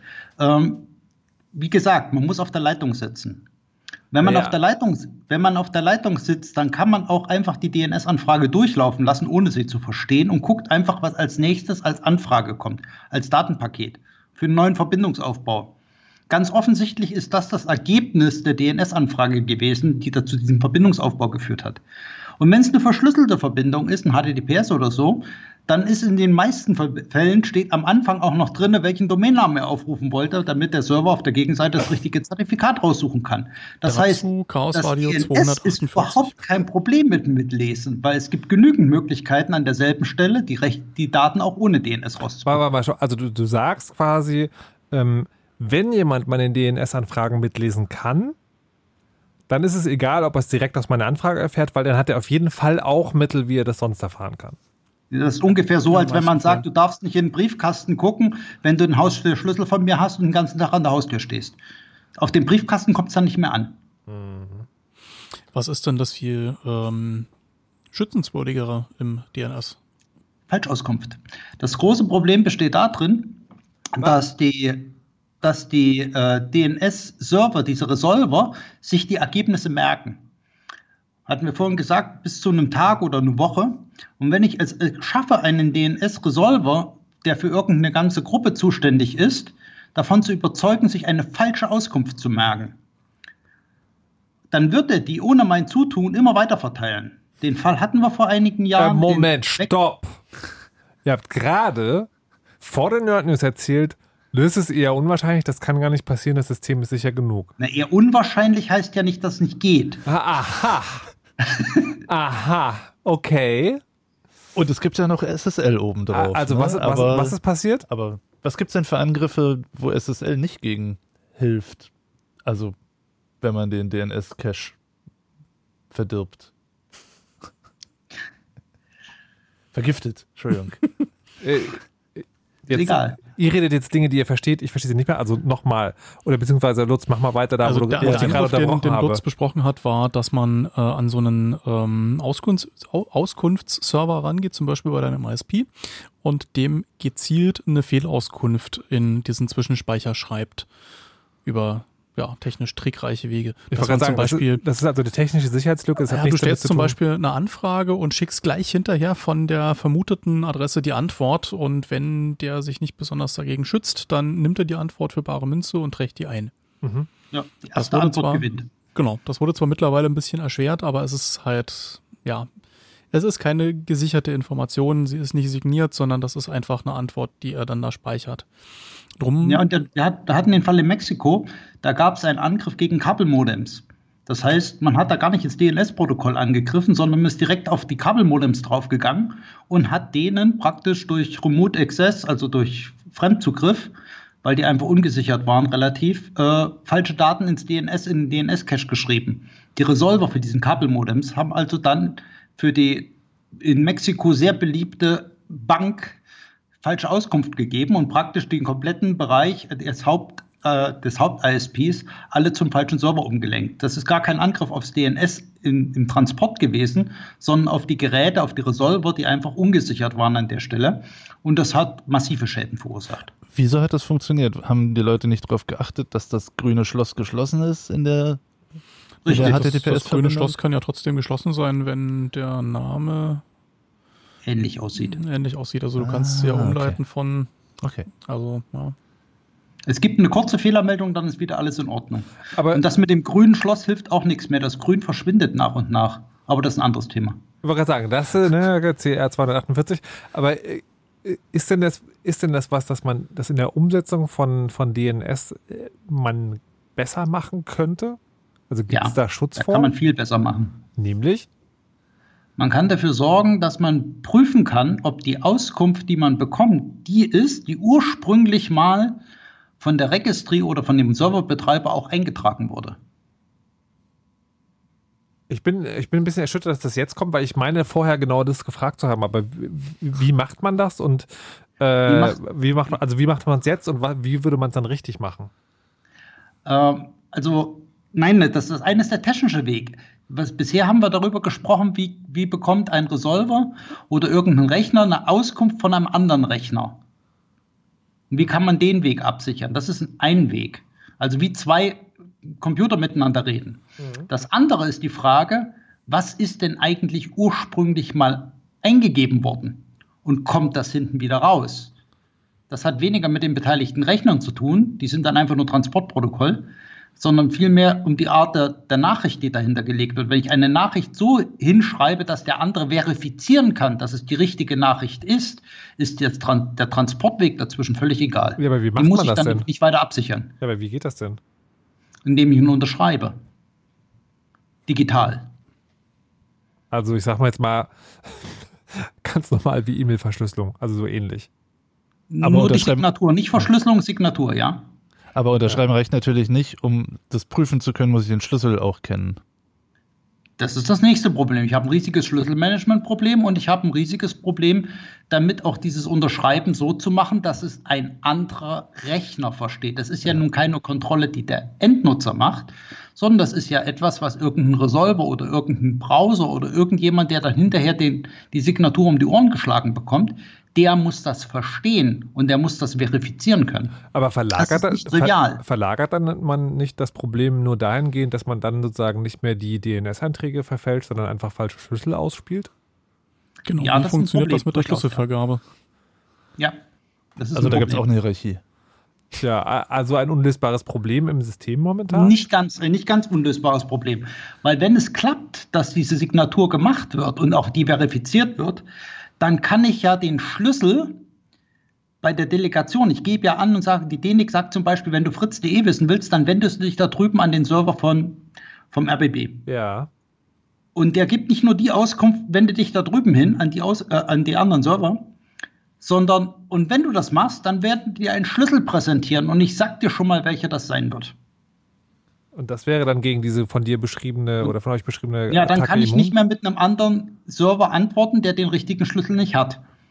Dazu muss ich allerdings der DE-Zone vertrauen können, indem ich nämlich dort die Signaturen verifiziere. Und das ist ganz einfach, weil wenn ich von den Root-Servern die Auskunft bekomme, da drüben sind die DE-Server, die kannst du fragen, äh, die wissen was zu fritz.de und wenn du die schon fragst, im Übrigen, das sind die Schlüssel, die die verwenden werden.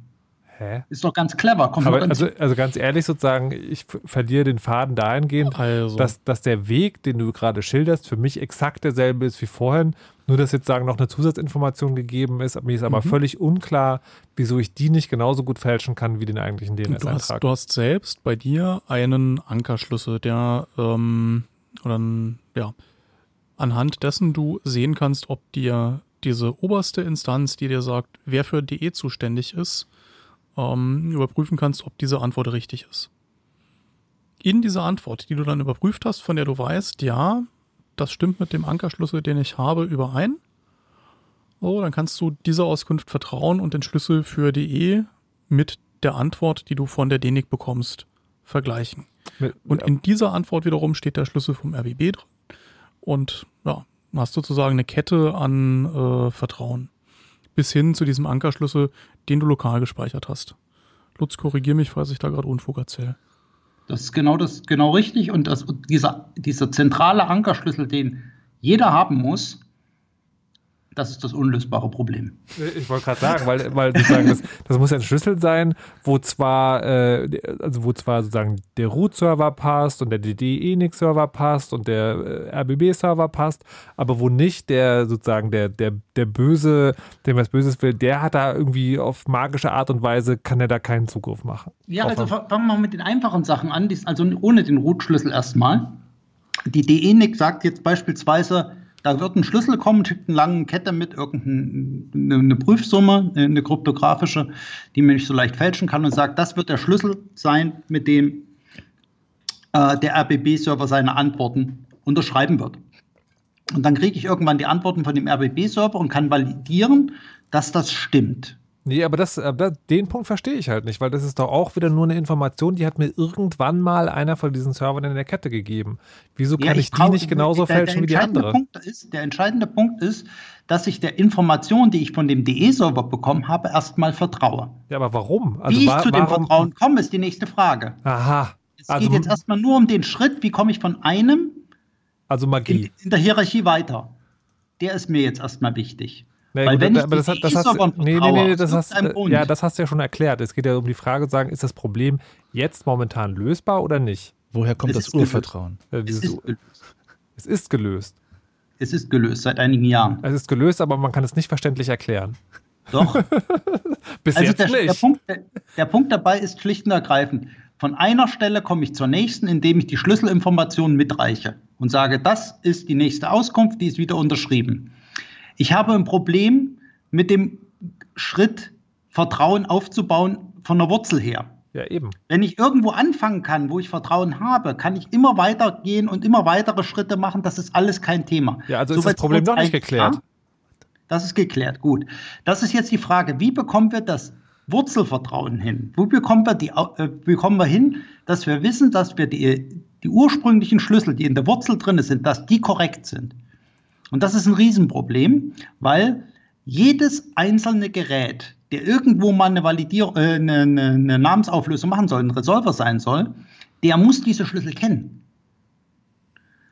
Das heißt, ich muss in Millionen, in Milliarden von Geräten diese Schlüssel verteilen. Das ist ein Problem. Und zwar deswegen ein Problem, weil man soll Schlüssel nicht verteilen, man soll sie auch wechseln können. Was passiert denn, wenn diese Schlüssel geklaut werden? Das Erste, was wir also tun müssen, ist dafür sorgen, dass diese Master-Schlüssel, diese Root-Schlüssel, die, die in Milliarden von Geräten drin stecken, dass diese Schlüssel nicht geklaut werden können. Das ist der erste Punkt. Ist völlig illusorisch, geht aber. Man, kann, man hat dazu ein Verfahren entwickelt, um diesen Root-Schlüssel wirklich sicher zu, aufzubewahren. Erstens, man gibt ihn nicht einer Institution in die Hand sondern man gibt ihnen 21 Institutionen in die Hand. Und zwar so, dass keiner von denen einzeln was tun kann. Also dass es gibt keiner die, von denen den kompletten Schlüssel hat, oder? Keiner hat den kompletten Schlüssel. Es gibt eine Gruppe von sieben Leuten, von denen jeweils fünf zusammenkommen müssen für die Ostküste der USA. Da gibt es ein Rechenzentrum, wo man sowas tun kann. Es gibt eine Gruppe von sieben Leuten, von denen fünf zusammenkommen müssen, um das an der Westküste der USA okay, zu tun. Mir, mir geht es ein bisschen zu weit. Können wir es abkürzen auf äh, da gibt es eine Organisation für, es, ja. Es ist, es ist sozusagen theoretisch geklärt, aber praktisch wird es nicht angewendet? Oder was ist es sozusagen wird praktisch seit 2007 angewendet. Also das ist jetzt DNSSEC, über was wir reden, oder? Ja. Okay. Das ist DNSSEC, das, das wir seit 2007 ausgerollt haben. Hä? Aber benutzt mein Browser das? Na, der Browser muss es nicht benutzen, ah, okay, weil der Resolver, der unten drunter liegt, der macht das schon. Okay, und für welche Domains macht er das? Macht er das also er kann alle, erkennen. Worden sind, ja. Genau, also er kann erkennen, das ist registriert. Also es gibt, wenn ich eine Domain anfrage, dann weiß mein Resolver, meine Resolver-Software auf meinem Rechner weiß dann, ob es dafür eine DNS-Sec-Autorisierung gibt. Genau. Okay. Also es gibt ein sicheres und ein unsicheres DNS, beides funktioniert. Und warum wird das unsichere überhaupt noch benutzt? Na, ich habe meinen. Weil es aufwendig ist für viele Leute. Ja, genau. Die, äh, die Signaturen sind nur eine bestimmte Zeit gültig. Die muss man regelmäßig erneuern. Man muss sich darum kümmern. Also der amerikanischen Regierung ist das passiert, dass sie ihre Gov-Domain nicht unterschrieben haben und die Signaturen nicht erneuert haben und dann plötzlich nichts mehr auflösbar war, als die Signaturen abgelaufen sind. Also man kann sich das jetzt mal angucken. Wer das machen möchte, gibt es eine Webseite dafür, die ist schön aufbereitet. Die nennt sich DNS Witz V-I-C-Z dnsviz.net. Und dann gibt man ein fritz.de und sagt, zeige mir das auf. Und dann sagt er, ja, bis zur DE-Domain kriege ich das alles hin. Aber wenn es dann zum RBB rübergeht, dann können die das alles nicht. Okay. Das machen wir jetzt mal, werden wir eine kleine Musik hören. Danach sprechen wir weiter darüber, wie sicher das jetzt ist und ob wir in Zukunft noch was dran ändern können. Gibt es vorher noch ein bisschen Nachrichten und dann nochmal eine halbe Stunde Chaos Radio im Blue Moon. Und der letzte Song für heute vom äh, Chiptunes gleich Windsampler ist von Business Pastel und heißt Ghosting.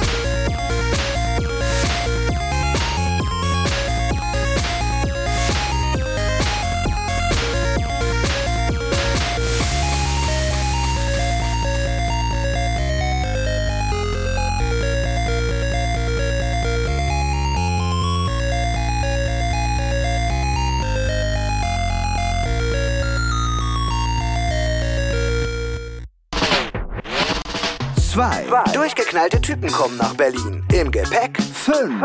Alben, von denen es mindestens 7 an die Spitze der Charts schafften. Klingt nach einer Menge. Holzi, Holzi, Holz. Fritz präsentiert Die 257ers. Ich um mein Holz, ich um mein Holz. Samstag, 24. November. Die 257ers live in der Columbia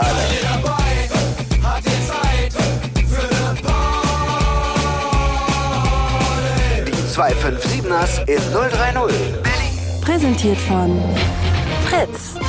Und das hört man. Um kurze halb zwölf. Fritz. Nachrichten. Mit Moses Fendel. Bundeskanzlerin Merkel wird nicht am Staatsbankett für den türkischen Präsidenten Erdogan teilnehmen. Das Bankett findet am Freitagabend bei Bundespräsident Steinmeier im Schloss Bellevue statt.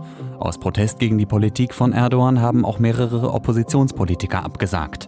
Bei seinem Besuch in Deutschland will Erdogan unter anderem mit Vertretern der Wirtschaft zusammenkommen. Deutschland ist für die Türkei der wichtigste Handelspartner. Das Rettungsschiff Aquarius will mit fast 60 Flüchtlingen an Bord im Hafen von Marseille anlegen. Die Hilfsorganisationen SOS Mediterranee und Ärzte ohne Grenzen baten die Behörden, die Menschen an Land gehen zu lassen. Die Organisationen sagen, dass der französische Hafen die einzige Möglichkeit ist, um die Flagge zu wechseln. Hintergrund ist, dass Panama am Wochenende angekündigt hat, dem Hilfsschiff die Flagge zu entziehen. Das Land reagierte damit auf eine Beschwerde Italiens. Dessen Behörden hatten die Aquarius aufgefordert, die geretteten Flüchtlinge nach Nordafrika zurückzubringen. Die Wirtschaft in Brandenburg ist in der ersten Hälfte des Jahres stärker gewachsen als der deutsche Durchschnitt. Das Bruttoinlandsprodukt, mit dem die Wirtschaftsleistung gemessen wird, stieg in Brandenburg um 2,3 Prozent.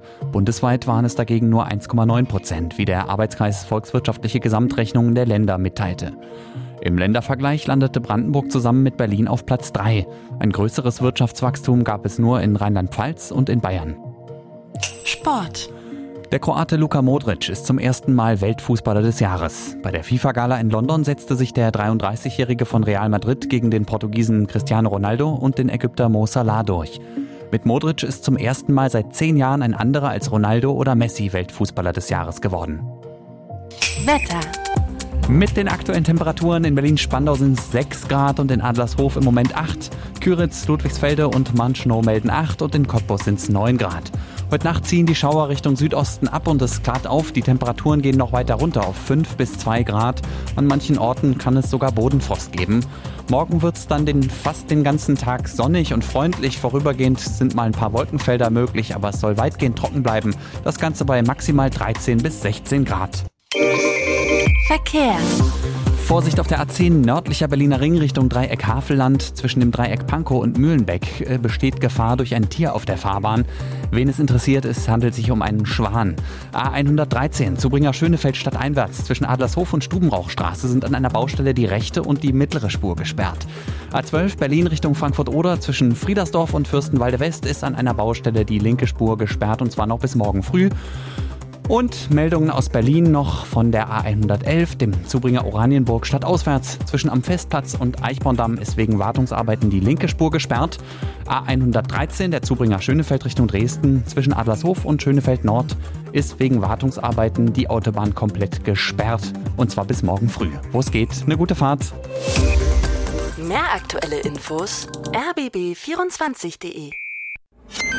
Und wenn ihr Fritz bei Twitter, Facebook, Instagram, Snapchat oder YouTube folgen wollt, dann macht das doch. Gebt da einfach Radio Fritz ein und da sind wir. Fritz.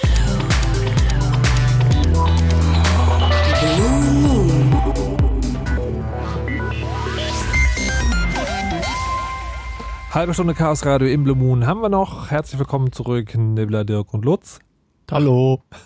Hallo. Ähm, und wir sprechen über DNS, ein System, das es ermöglicht, dass Rechner miteinander sprechen, was vor allen Dingen für unseren Internetgebrauch gar nicht so schlecht ist. Wir haben jetzt schon verschiedene technische, institutionelle und ähm, gefährliche Dinge beleuchtet und bis jetzt klingt es für Technologien, die man im Chaosradio so besprechen kann, relativ gut abgehangen und zumindest okay, sicher und privatsphärig. Ähm, Liebe Teilnehmerinnen und Teilnehmer hier im Studio, nee, stimmt nicht. Liebe Teilnehmer hier im Studio und an den Endgeräten, äh, wir haben ja noch eine halbe Stunde, das ist manchmal sehr wenig. Welche Dinge müssen wir unbedingt noch besprechen? Ich würde noch mal kurz was sagen. Also es ist nicht besonders gut für die Privatsphäre, dieses DNS. Es ist nur, macht es nur Was? nicht schlimmer als das, was man sowieso schon an Informationen bekommt, wenn man auf Warte der mal, das heißt sozusagen, ähm, DNS ist sozusagen ein nachgelagertes Problem. Wenn alles andere privatsphärig wäre, dann müssen wir uns auch um DNS kümmern. Ja. Vorher macht es keinen Sinn. Nein, Ah. nein, das macht Ja. vorher auch schon Sinn. Ach Würde auch- ich also- zumindest sagen, dass Okay. es vorher schon Sinn macht.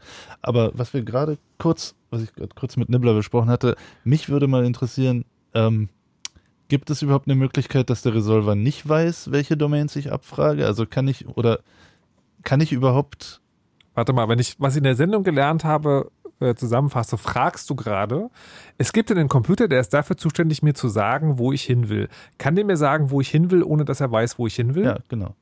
Technisch sollte Ja, das das, schon geht. möglich sein. das, das geht. geht. Okay, wie geht Das, das? sind, das, sind zwei, das sind sogar zwei, zwei Fragen in einem. Äh, die erste, die eine Frage ist, welchen, welchen Computer ich überhaupt frage. Wir haben ja vorhin gesagt, wir fragen den, ähm, den Resolver. Der kriegt eine volle Anfrage und muss auch eine volle Antwort liefern. Und der, der wendet sich nun an alle möglichen Rechner in der Welt, wie zum Beispiel an die Root-Server und den DNX-Server und fragt dort jedes Mal die komplette Frage. Der fragt also, lieber Root-Server, kannst du mir sagen, wie ich zu www.fritz.de komme? Warum muss der das den Root-Server fragen? Von dem wird er nie so eine Antwort bekommen.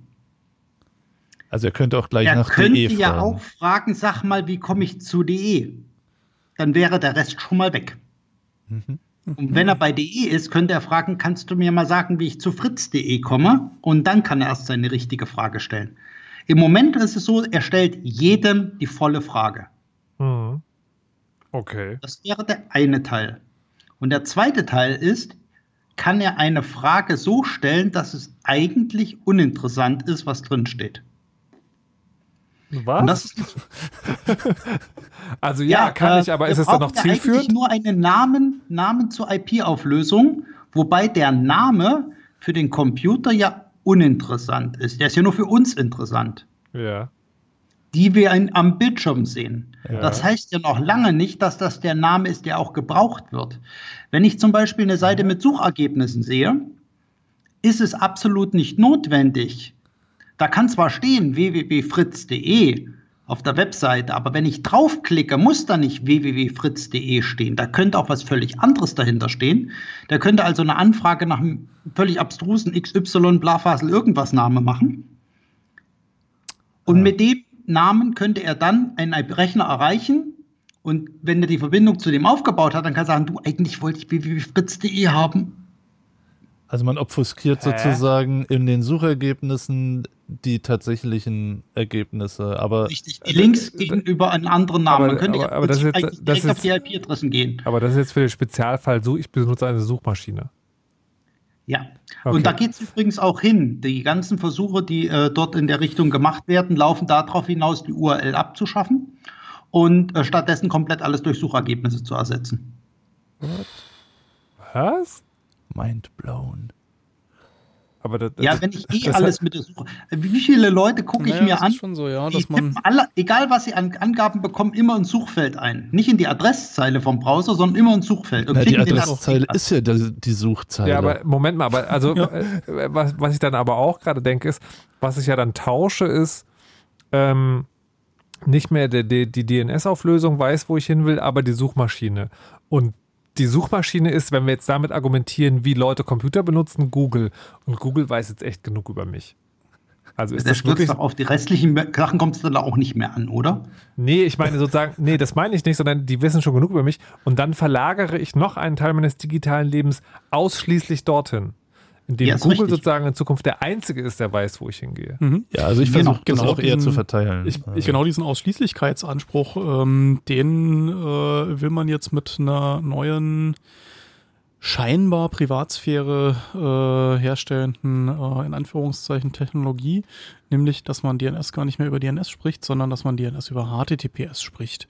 Da gibt es jetzt die ersten Anbieter, die eben sagen, um die Privatsphäre zu schützen, also um deine Anfrage verschlüsselt durchs Netz zu transportieren, stell deine Anfrage doch einfach via HTTPS. Und dann sprechen wir nicht mehr DNS, sondern dann sprechen wir ein Protokoll, was da oben drüber ist, was aber eben, wie wir in Chaos Radio 248 schon besprochen haben, zwischen dir und dem Resolver verschlüsselt abläuft. Aber jetzt äh, habt ihr ja vorhin gesagt, äh, das eigentliche Problem an dem Mithören ist sowieso, dass die Resolver mithören und nicht irgendjemand Mhm. zwischendurch.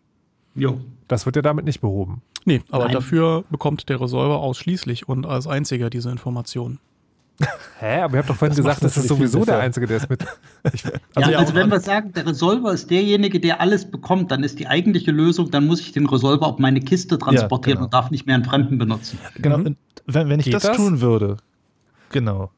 Nehmen wir an, der Resolver wäre auf meiner, also ich hatte das auch schon. Ich hatte einen DNS-Cache auf meinem lokalen Rechner laufen und der hat dann das Resolving für mich übernommen.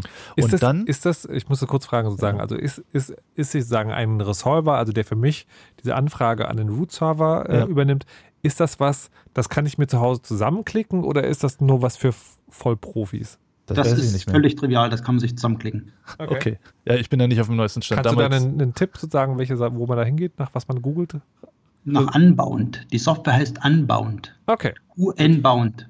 Okay, dann mache ich das also und dann äh, Genau, jetzt habe ich noch eine Frage. Wenn ich dann so ein Unbound installiert habe und der kann dann äh, DNS over TLS, kann er dann auch mit den Root-Servern reden? Oder Das über würde ich TLS? sogar nicht, da würde ich sogar nicht mal machen. Ich würde sogar hingehen und dem Unbound sagen, du, da drüben sind die Root-Server, zieh dir eine Kopie und beantworte es aus dem lokalen Cache. Ah, wie, kann, darf man das? okay. Also beantworten die natürlich. Root-Server das? Du darfst dir Natürlich. beliebige Sachen zwischenspeichern.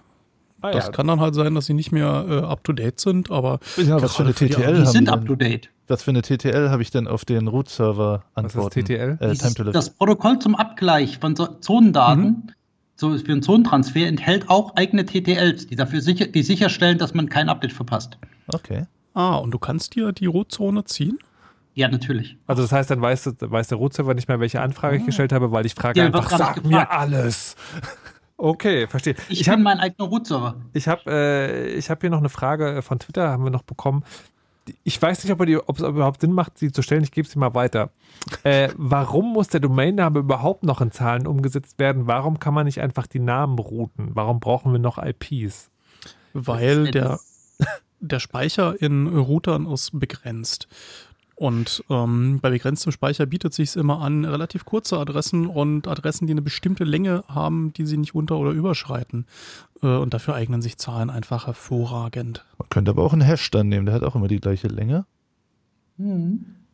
Es gibt auch solche Ansätze, die so arbeiten so mit Overlay-Netzen, die tatsächlich auf namensbasiert oder auf irgendeinem anderen Protokoll au- üb- äh, das übereinanderlegen und ein Routing auf Namensbasis machen. Das geht. Ist aber anscheinend nicht so verbreitet. Und ist ein Oder? Overlay. Nicht wirklich. Achso, und ein Overlay. Was heißt ein Overlay? Also Overlay Also das übersetzt heißt, es drüber gibt liegend, drunter aber... arbeiten die alle noch mit IP-Adressen ganz normal, Achso. aber davon kriege ich nichts mit. Äh, verstehe. Und Das ist ungefähr so, als würde ich mit, mit auf Twitter mit Leuten reden, dann rede ich ja auch nicht mit den Rechnern, sondern ich rede mit den Alias-Namen, die die Leute bei Twitter haben. Das ist ein Overlay-Netz. Okay. Ähm, was ich ganz am Schluss übrigens noch machen würde, wenn es keine weltbewegenden Dinge mehr gibt, ich frage mich, wolltet ihr nicht noch irgendwas Ich habe anzünden? noch was Weltbewegendes. Okay. Ja, ja, dann. genau. Ich wollte noch das Internet kaputt machen. Äh, äh, bitte? Also Bring könntest it du bis nach Mitternacht warten, aber dann ja? Nein, wir warten bis zum 11. Oktober, dann machen wir es kaputt. Wie das? Das schreibe ich mir kurz mal auf. Ja, genau. Also am Danke, 11. den Oktober ist Weltuntergangstag. Die ICANN, die zentrale Verwaltung für die DNS-Sachen, also die ganze Policy-Verwaltung, die die Regeln festlegen, hat am 16. September beschlossen, also letzte Woche, dass sie am 11. Oktober um 4 Uhr früh, nee, 4 Uhr Nachmittag das Internet kaputt machen wollen. Sommer oder Winterzeit. welche bitte, bitte, bitte, bitte erklär es in verständlich sehr schnell, weil die Sendung ist gleich vorbei. Ich fürchte, es dauert Gut, also länger. wir hatten vorhin über die Root, äh, Root-Keys gesprochen, über die Schlüssel, die überall in den Millionen von Geräten drin sind. Ja. Diese Schlüssel werden wir am 11. Oktober auswechseln durch andere. Also alle gleichzeitig. Natürlich. Klingt doch nach einer hervorragenden Idee. Was soll schon schiefgehen? Äh, Wir haben das jetzt schon viermal verschoben, weil wir zu viel Angst gehabt haben. Es zu machen. Und diesmal wollen wir es tatsächlich durchziehen. Deswegen ist die Ankündigung kurzfristig, damit also die Protestwelle klein bleibt und nicht mehr so sich aufbauschen kann. Ähm, der Punkt, der dabei passiert ist, es werden, werden also praktisch zwei Root-Server, äh, zwei Root-Server-Schlüssel äh, gleichzeitig aktiv sein. Die sind auch schon seit einigen Jahren aktiv, sollten sich mittlerweile hin überall hindurchgesprochen äh, haben. Und die meisten Leute wird es überhaupt nicht betreffen. Es gibt da auch Testseiten. Ich hatte hier im, Jabber im Nippler eine rübergeschickt, äh, wo man das einfach testen kann. Da kann man draufdrücken und kann sagen, äh, bin ich davon betroffen, wenn das passiert? Trifft mich der Weltuntergang? Und die Antwort wird in fast allen Fällen heißen, nein, weil du äh, einen Provider hast, der äh, zu dämlich ist, äh, die Validierung durchzuführen, also zu prüfen, ob die Signaturen korrekt sind. Also insofern äh, dürfte das den Großteil der Welt nicht betreffen, aber tatsächlich, wir werden also am 11. Oktober Weltuntergangstag machen. Aber es gibt dann noch als weitere flankierende Maßnahme, dass DNS-Serverbetreiber ähm, aktiv angeschrieben werden. Also ich habe das für meinen bekommen, dass eben äh, ich darauf hingewiesen werde, dass mein DNS-Resolver noch einen alten Key verwendet und dass ich den doch bitte updaten soll, bevor die Welt untergeht. Ja. Das, das, das ist seit letztem Jahr gemacht worden. Da haben wir äh, also, schöne Tricks angewendet, um das rauszubekommen. Also wisst ihr, mhm. liebe Leute, ich bin heute ein bisschen enttäuscht, weil also es wird nichts angezündet, der Weltuntergang ist eigentlich auch gar nicht so schlimm. Ich möchte es deswegen sozusagen konstruktiv enden lassen. Und zwar, wir haben jetzt eigentlich die ganze Zeit äh, geredet über die Richtung, äh, ich als Endnutzer ähm, möchte wissen, wo der, der Webserver oder der wie auch immer geartete Dienst einer großen Institution ist. Aber es gibt ja mittlerweile Leute, die haben Dinge unterm Schreibtisch stehen, die können fast so viel wie ein Webserver und würden jetzt gerne ähm, über ihren eigenen Internetanschluss auch einen kleinen Service betreiben. Das geht aber nicht, weil ja der Internet-Service-Provider häufiger mal die IP-Adresse ändert. Das geht doch aber auch, oder? Dass man sozusagen über etwas, äh, was dynamisches DNS dann, glaube ich, heißt, seinen eigenen Service betreibt? Ja, nein, ja, das vielleicht. ist ein Problem möglich, ja. Wie, wie, wie, wie, wie funktioniert das? Was ist da anders? Und warum, ja. Die einfachste Variante ist, dass man seinem Router, der das der als erster mitbekommt, wenn der eine neue IP-Adresse bekommt, mhm. ein spezielles Protokoll, die sind genormt, das ist also schon hinterlegt in den Routern, dass man einfach sagt, melde dich bei folgendem Dienst an, mhm. einige sind schon drin, und der generiert mir dann einen DNS-Namen, der immer zu meinem Router zeigt. Und damit kann ich einfach dem Router sagen, hier auf dem Port möchte ich gerne Dienst betreiben. Und ich habe einen festen Namen, der außen gültig ist und der vom Router aus, immer wenn sich die Adresse ändert, aktualisiert er den, Dat äh, den Datenbestand. Aber ganz ehrlich, wenn ich das machen will, dann nehme ich die 1, 2 Euro in die Hand und sage meinem Provider, ich hätte gerne eine feste Adresse. Ist das mittlerweile so? Also du meinst meinen Internetprovider, der mir dann eine feste IP Ist das wirklich so billig heutzutage?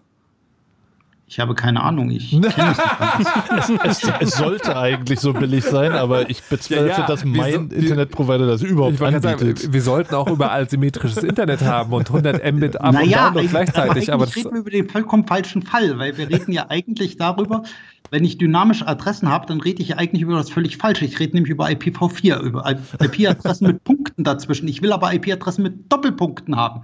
Wir haben eigentlich 2018 und wir können uns Doppelpunkte mittlerweile leisten. Naja, also, aber dahinter steht, steht auch die Annahme, dass die IP äh, dass die Internetanbieter die IP-Adressen eines Privatanschlusses wechseln, weil sie müssen, nicht weil sie können und uns das Leben schwer machen wollen. Ich vermute, dass auch bei den großen, äh, bei den IPv6-Adressen das auch passieren würde, einfach nur, weil man nochmal extra Geld machen kann. Ja, ich glaube, sie wollen, nicht sie müssen. Also. Ich hatte also mal einen Internetprovider, der hat mir eine feste IP-Adresse einfach so gegeben auf meinem jo. Anschluss. Ja, bei V6 ist das aber auch äh, not, a, not a bug, but a feature, dass man eben, wenn man möchte, einen neuen Block bekommen haben, äh, bekommen kann, alleine der äh, ja, Nicht-Trackbarkeit Wegen, also, also bei uns man nicht so permanent mit demselben Adressblock unterwegs ist, ähm, kann durchaus auch ein Privatsphäre-Feature sein, aber ich hätte immer den Anspruch an meinen Service Provider, dass ich sagen möchte, ich will jetzt einen statischen dauerhaft behalten oder äh, gib mir mal jedes Mal einen neuen. Also wir haben das so gemacht, bei V6 ist ja die Möglichkeit, mehr als einen Adressblock gleichzeitig zu haben und mehr mhm. als eine IP-Adresse gleich. Wir geben drei raus.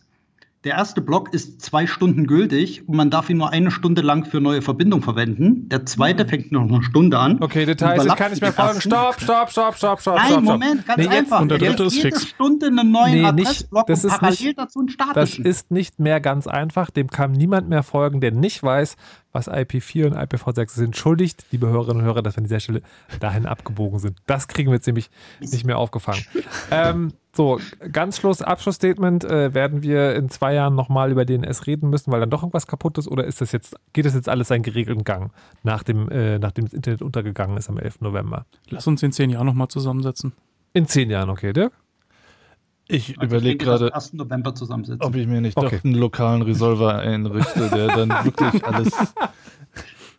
Also jetzt habe ich ja wieder einen Grund. Früher war das ja nur eine Spielerei, als ich das gemacht habe, aber jetzt äh, Aber kann ich mir damit ja auch und dann eine lokale Kopie von den Rootzonen. Aus Privatsphärengründen dann. Ja. Alles klar. Sehr gut. Dann äh, sage ich schon mal vielen Dank, Lutz, Nibbler und Dirk, äh, für diesen Einblick in dieses ja doch für uns nicht ganz unwichtige System, weil wir es ja eben alltäglich benutzen. Ähm, ich gehe mit ein bisschen einem seltsamen Gefühl aus dieser Sendung, weil ich bin so eine Mischung aus äh, beruhigt und beunruhigt. Also normalerweise geht man aus dem Chaos gerade und denkt so, das ist alles schlimm, alles ans und. Ich habe das Gefühl, naja, das ist, also ich meine, das rumpelt ein bisschen, weil es schon älter ist, aber im Prinzip geht es auch so seinen Gang. Das wird schon und äh, andere Dinge sind schlimmer. Na gut, vielen Dank. Ähm, wir haben jetzt am Ende des Chaos Radios noch einen kleinen Veranstaltungstipp für euch oder mehrere sogar, wie ich hier sehe. Und dafür ist der Herr Danimo nochmal ins Studio gekommen. Der müsste allerdings, weil er sich an das Mikrofon gestellt hat, selber den Regler aufmachen. Wo ist der Einfach Regler? alle vier. Genau, nein, da, yes. yes. So, schönen guten Abend. Hallo. Was So. ist denn los? Wir hätten da zum Beispiel eine Privacy Week im Angebot. Die wird seit vielen Jahren eigentlich vom CCC Wien äh, mit organisiert. Jetzt die Frage, na, na, na, was macht man hier in Berlin damit? Die gibt's nämlich jetzt auch in Berlin und zwar vom 26.09. bis 3.10. Dazu können alle gerne vorbeikommen. Äh, geht dann, äh, es gibt äh, Vorträge, äh, Stopp. Vorbeikommen, wo? Ah, vorbeikommen. Wo? Das könnt ihr euch angucken auf Privacy Week Berlin. Aha. Punkt Berlin. Okay. Da gibt es dann äh, den Link und wer nicht dabei sein kann, einige zentrale Vorträge werden auch vom äh, CCC VOG gestreamt dann unter media.ccc. Das sind die Leute, die auch machen, dass man das jetzt gerade gucken kann. Ne? Genau, Sehr gut. Genau, genau. Und im Rahmen dieser Privacy Week äh, findet die äh, FIFCon statt, die Herren äh, und Damen von dem Forum Informatikerinnen für Frieden und gesellschaftliche Verantwortung. Die waren nämlich zu Gast im Chaos Radio 245, wenn ihr nochmal nachgucken wollt. Und die suchen auch noch Helfer. Also wenn ihr mal Lust habt, äh, für eine gute Sache zu helfen, dann meldet euch unter helfer.fifcon.de. Moment, Moment, Moment. Ja, können wir vorbeikommen, helfen. Was denn? Was muss Ah, man denn machen? Ähm, na, alles von äh, Kamera halten bis Getränke ausschenken. Okay. Kann man sich dann noch bewerben oder muss man sozusagen, ist das so eine Art Losbox? Ich bewerbe mich und dann. Ich äh, glaube, ihr schreibt einfach mal eine Mail an helfer.fifcon.de und äh, ich denke, da wird euch dann einfach geholfen. Ich denke, da wird die Bewerber, äh, also ihr müsst euch da nicht prügeln. Sehr, sehr gut. Und äh, zur Privacy Week in Berlin gibt es da inhaltlich noch ein bisschen was, was da so die Höhepunkte sind? Genau, also es, äh, es wird ein Privacy-Café geben. Da bin ich auch mal sehr gespannt, was das wird. Es gibt äh, ein persönliches Data Detox Kit. Hat Spitzer angerufen? Okay. Nein, und es gibt abends den digitalen Salon live von der Informatik 2008 Konferenz und ein Slow Tech Dinner in Friedrichshain. Also ich bin sehr, sehr gespannt, was das alles wird. Es, also es hört sich ein bisschen, als ob es dann auch da Homöopathie-Chips gibt. Naja, Ah. wir werden sehen. So, wann ist das jetzt nochmal? Das ist vom 26.09. bis Ah. 3.10. Übermorgen. Quasi. Ja, Ja, genau. ganz richtig. Oder weil ihr den Pop Podcast gehört habt, vielleicht schon heute.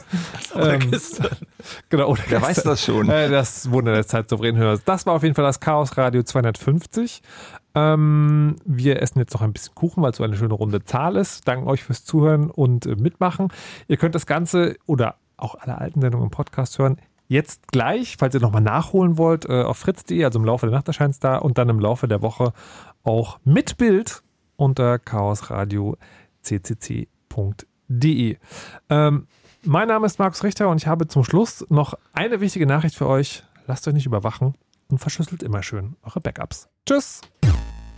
You know how all those bad boy rappers claim how much weed they drink, and how many 40s they smoke, and how many women they've kissed with at the same time. But you see, I'm addicted to something else. It's not about fancy cars or bling bling, unless it's a glitter animation.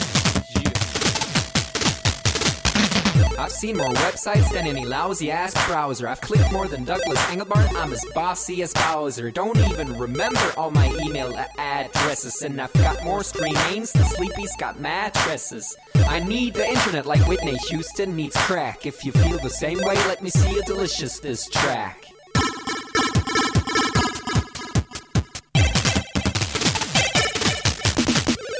Spent more time online than Tim Berners-Lee. When I go to a club, it's mostly a surf club, you see. I've pal paid more money than you've got pictures on Flickr. They call me the Uber YouTuber, MySpace clicker. I love amateur homepages and dirt style design. The interweb's a ghetto full of gustatory crime.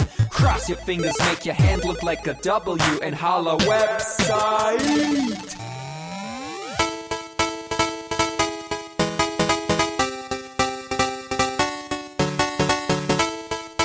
My future girlfriend. This is what I sound like.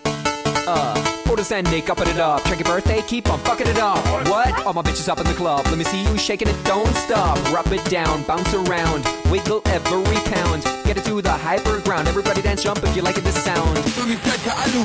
Feel the bass drop, hear the beat pop. What you gon' do? When it's time to take off, climb the rooftop, jump out of your shoe. It goes oohs, oohs, happy face balloons, unfadable pokey tunes, dance moves from shitty cartoons, pretty hot wounds hung over afternoons. The club's full with the whole sweaty nation. That seems out of the wrong medication. Rave invasion, it's a V-Thing. Moin, kein Punkt, Jump, Peng. 1, 2, Polizei, 3, 4, Polizei, 5, 6, halbe 6, 7, 8, bitte nach. It's an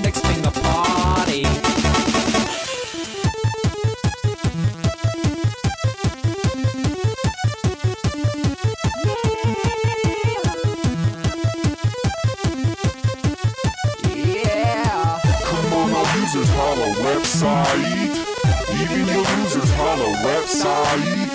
Everybody come on, holla website. Come on, come on, holla website.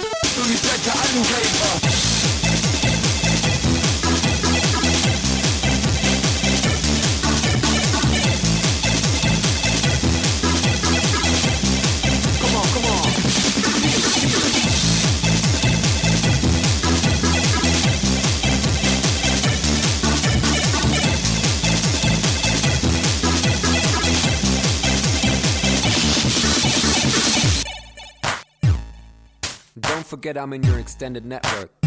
Biatch. Expos 2000. Blah.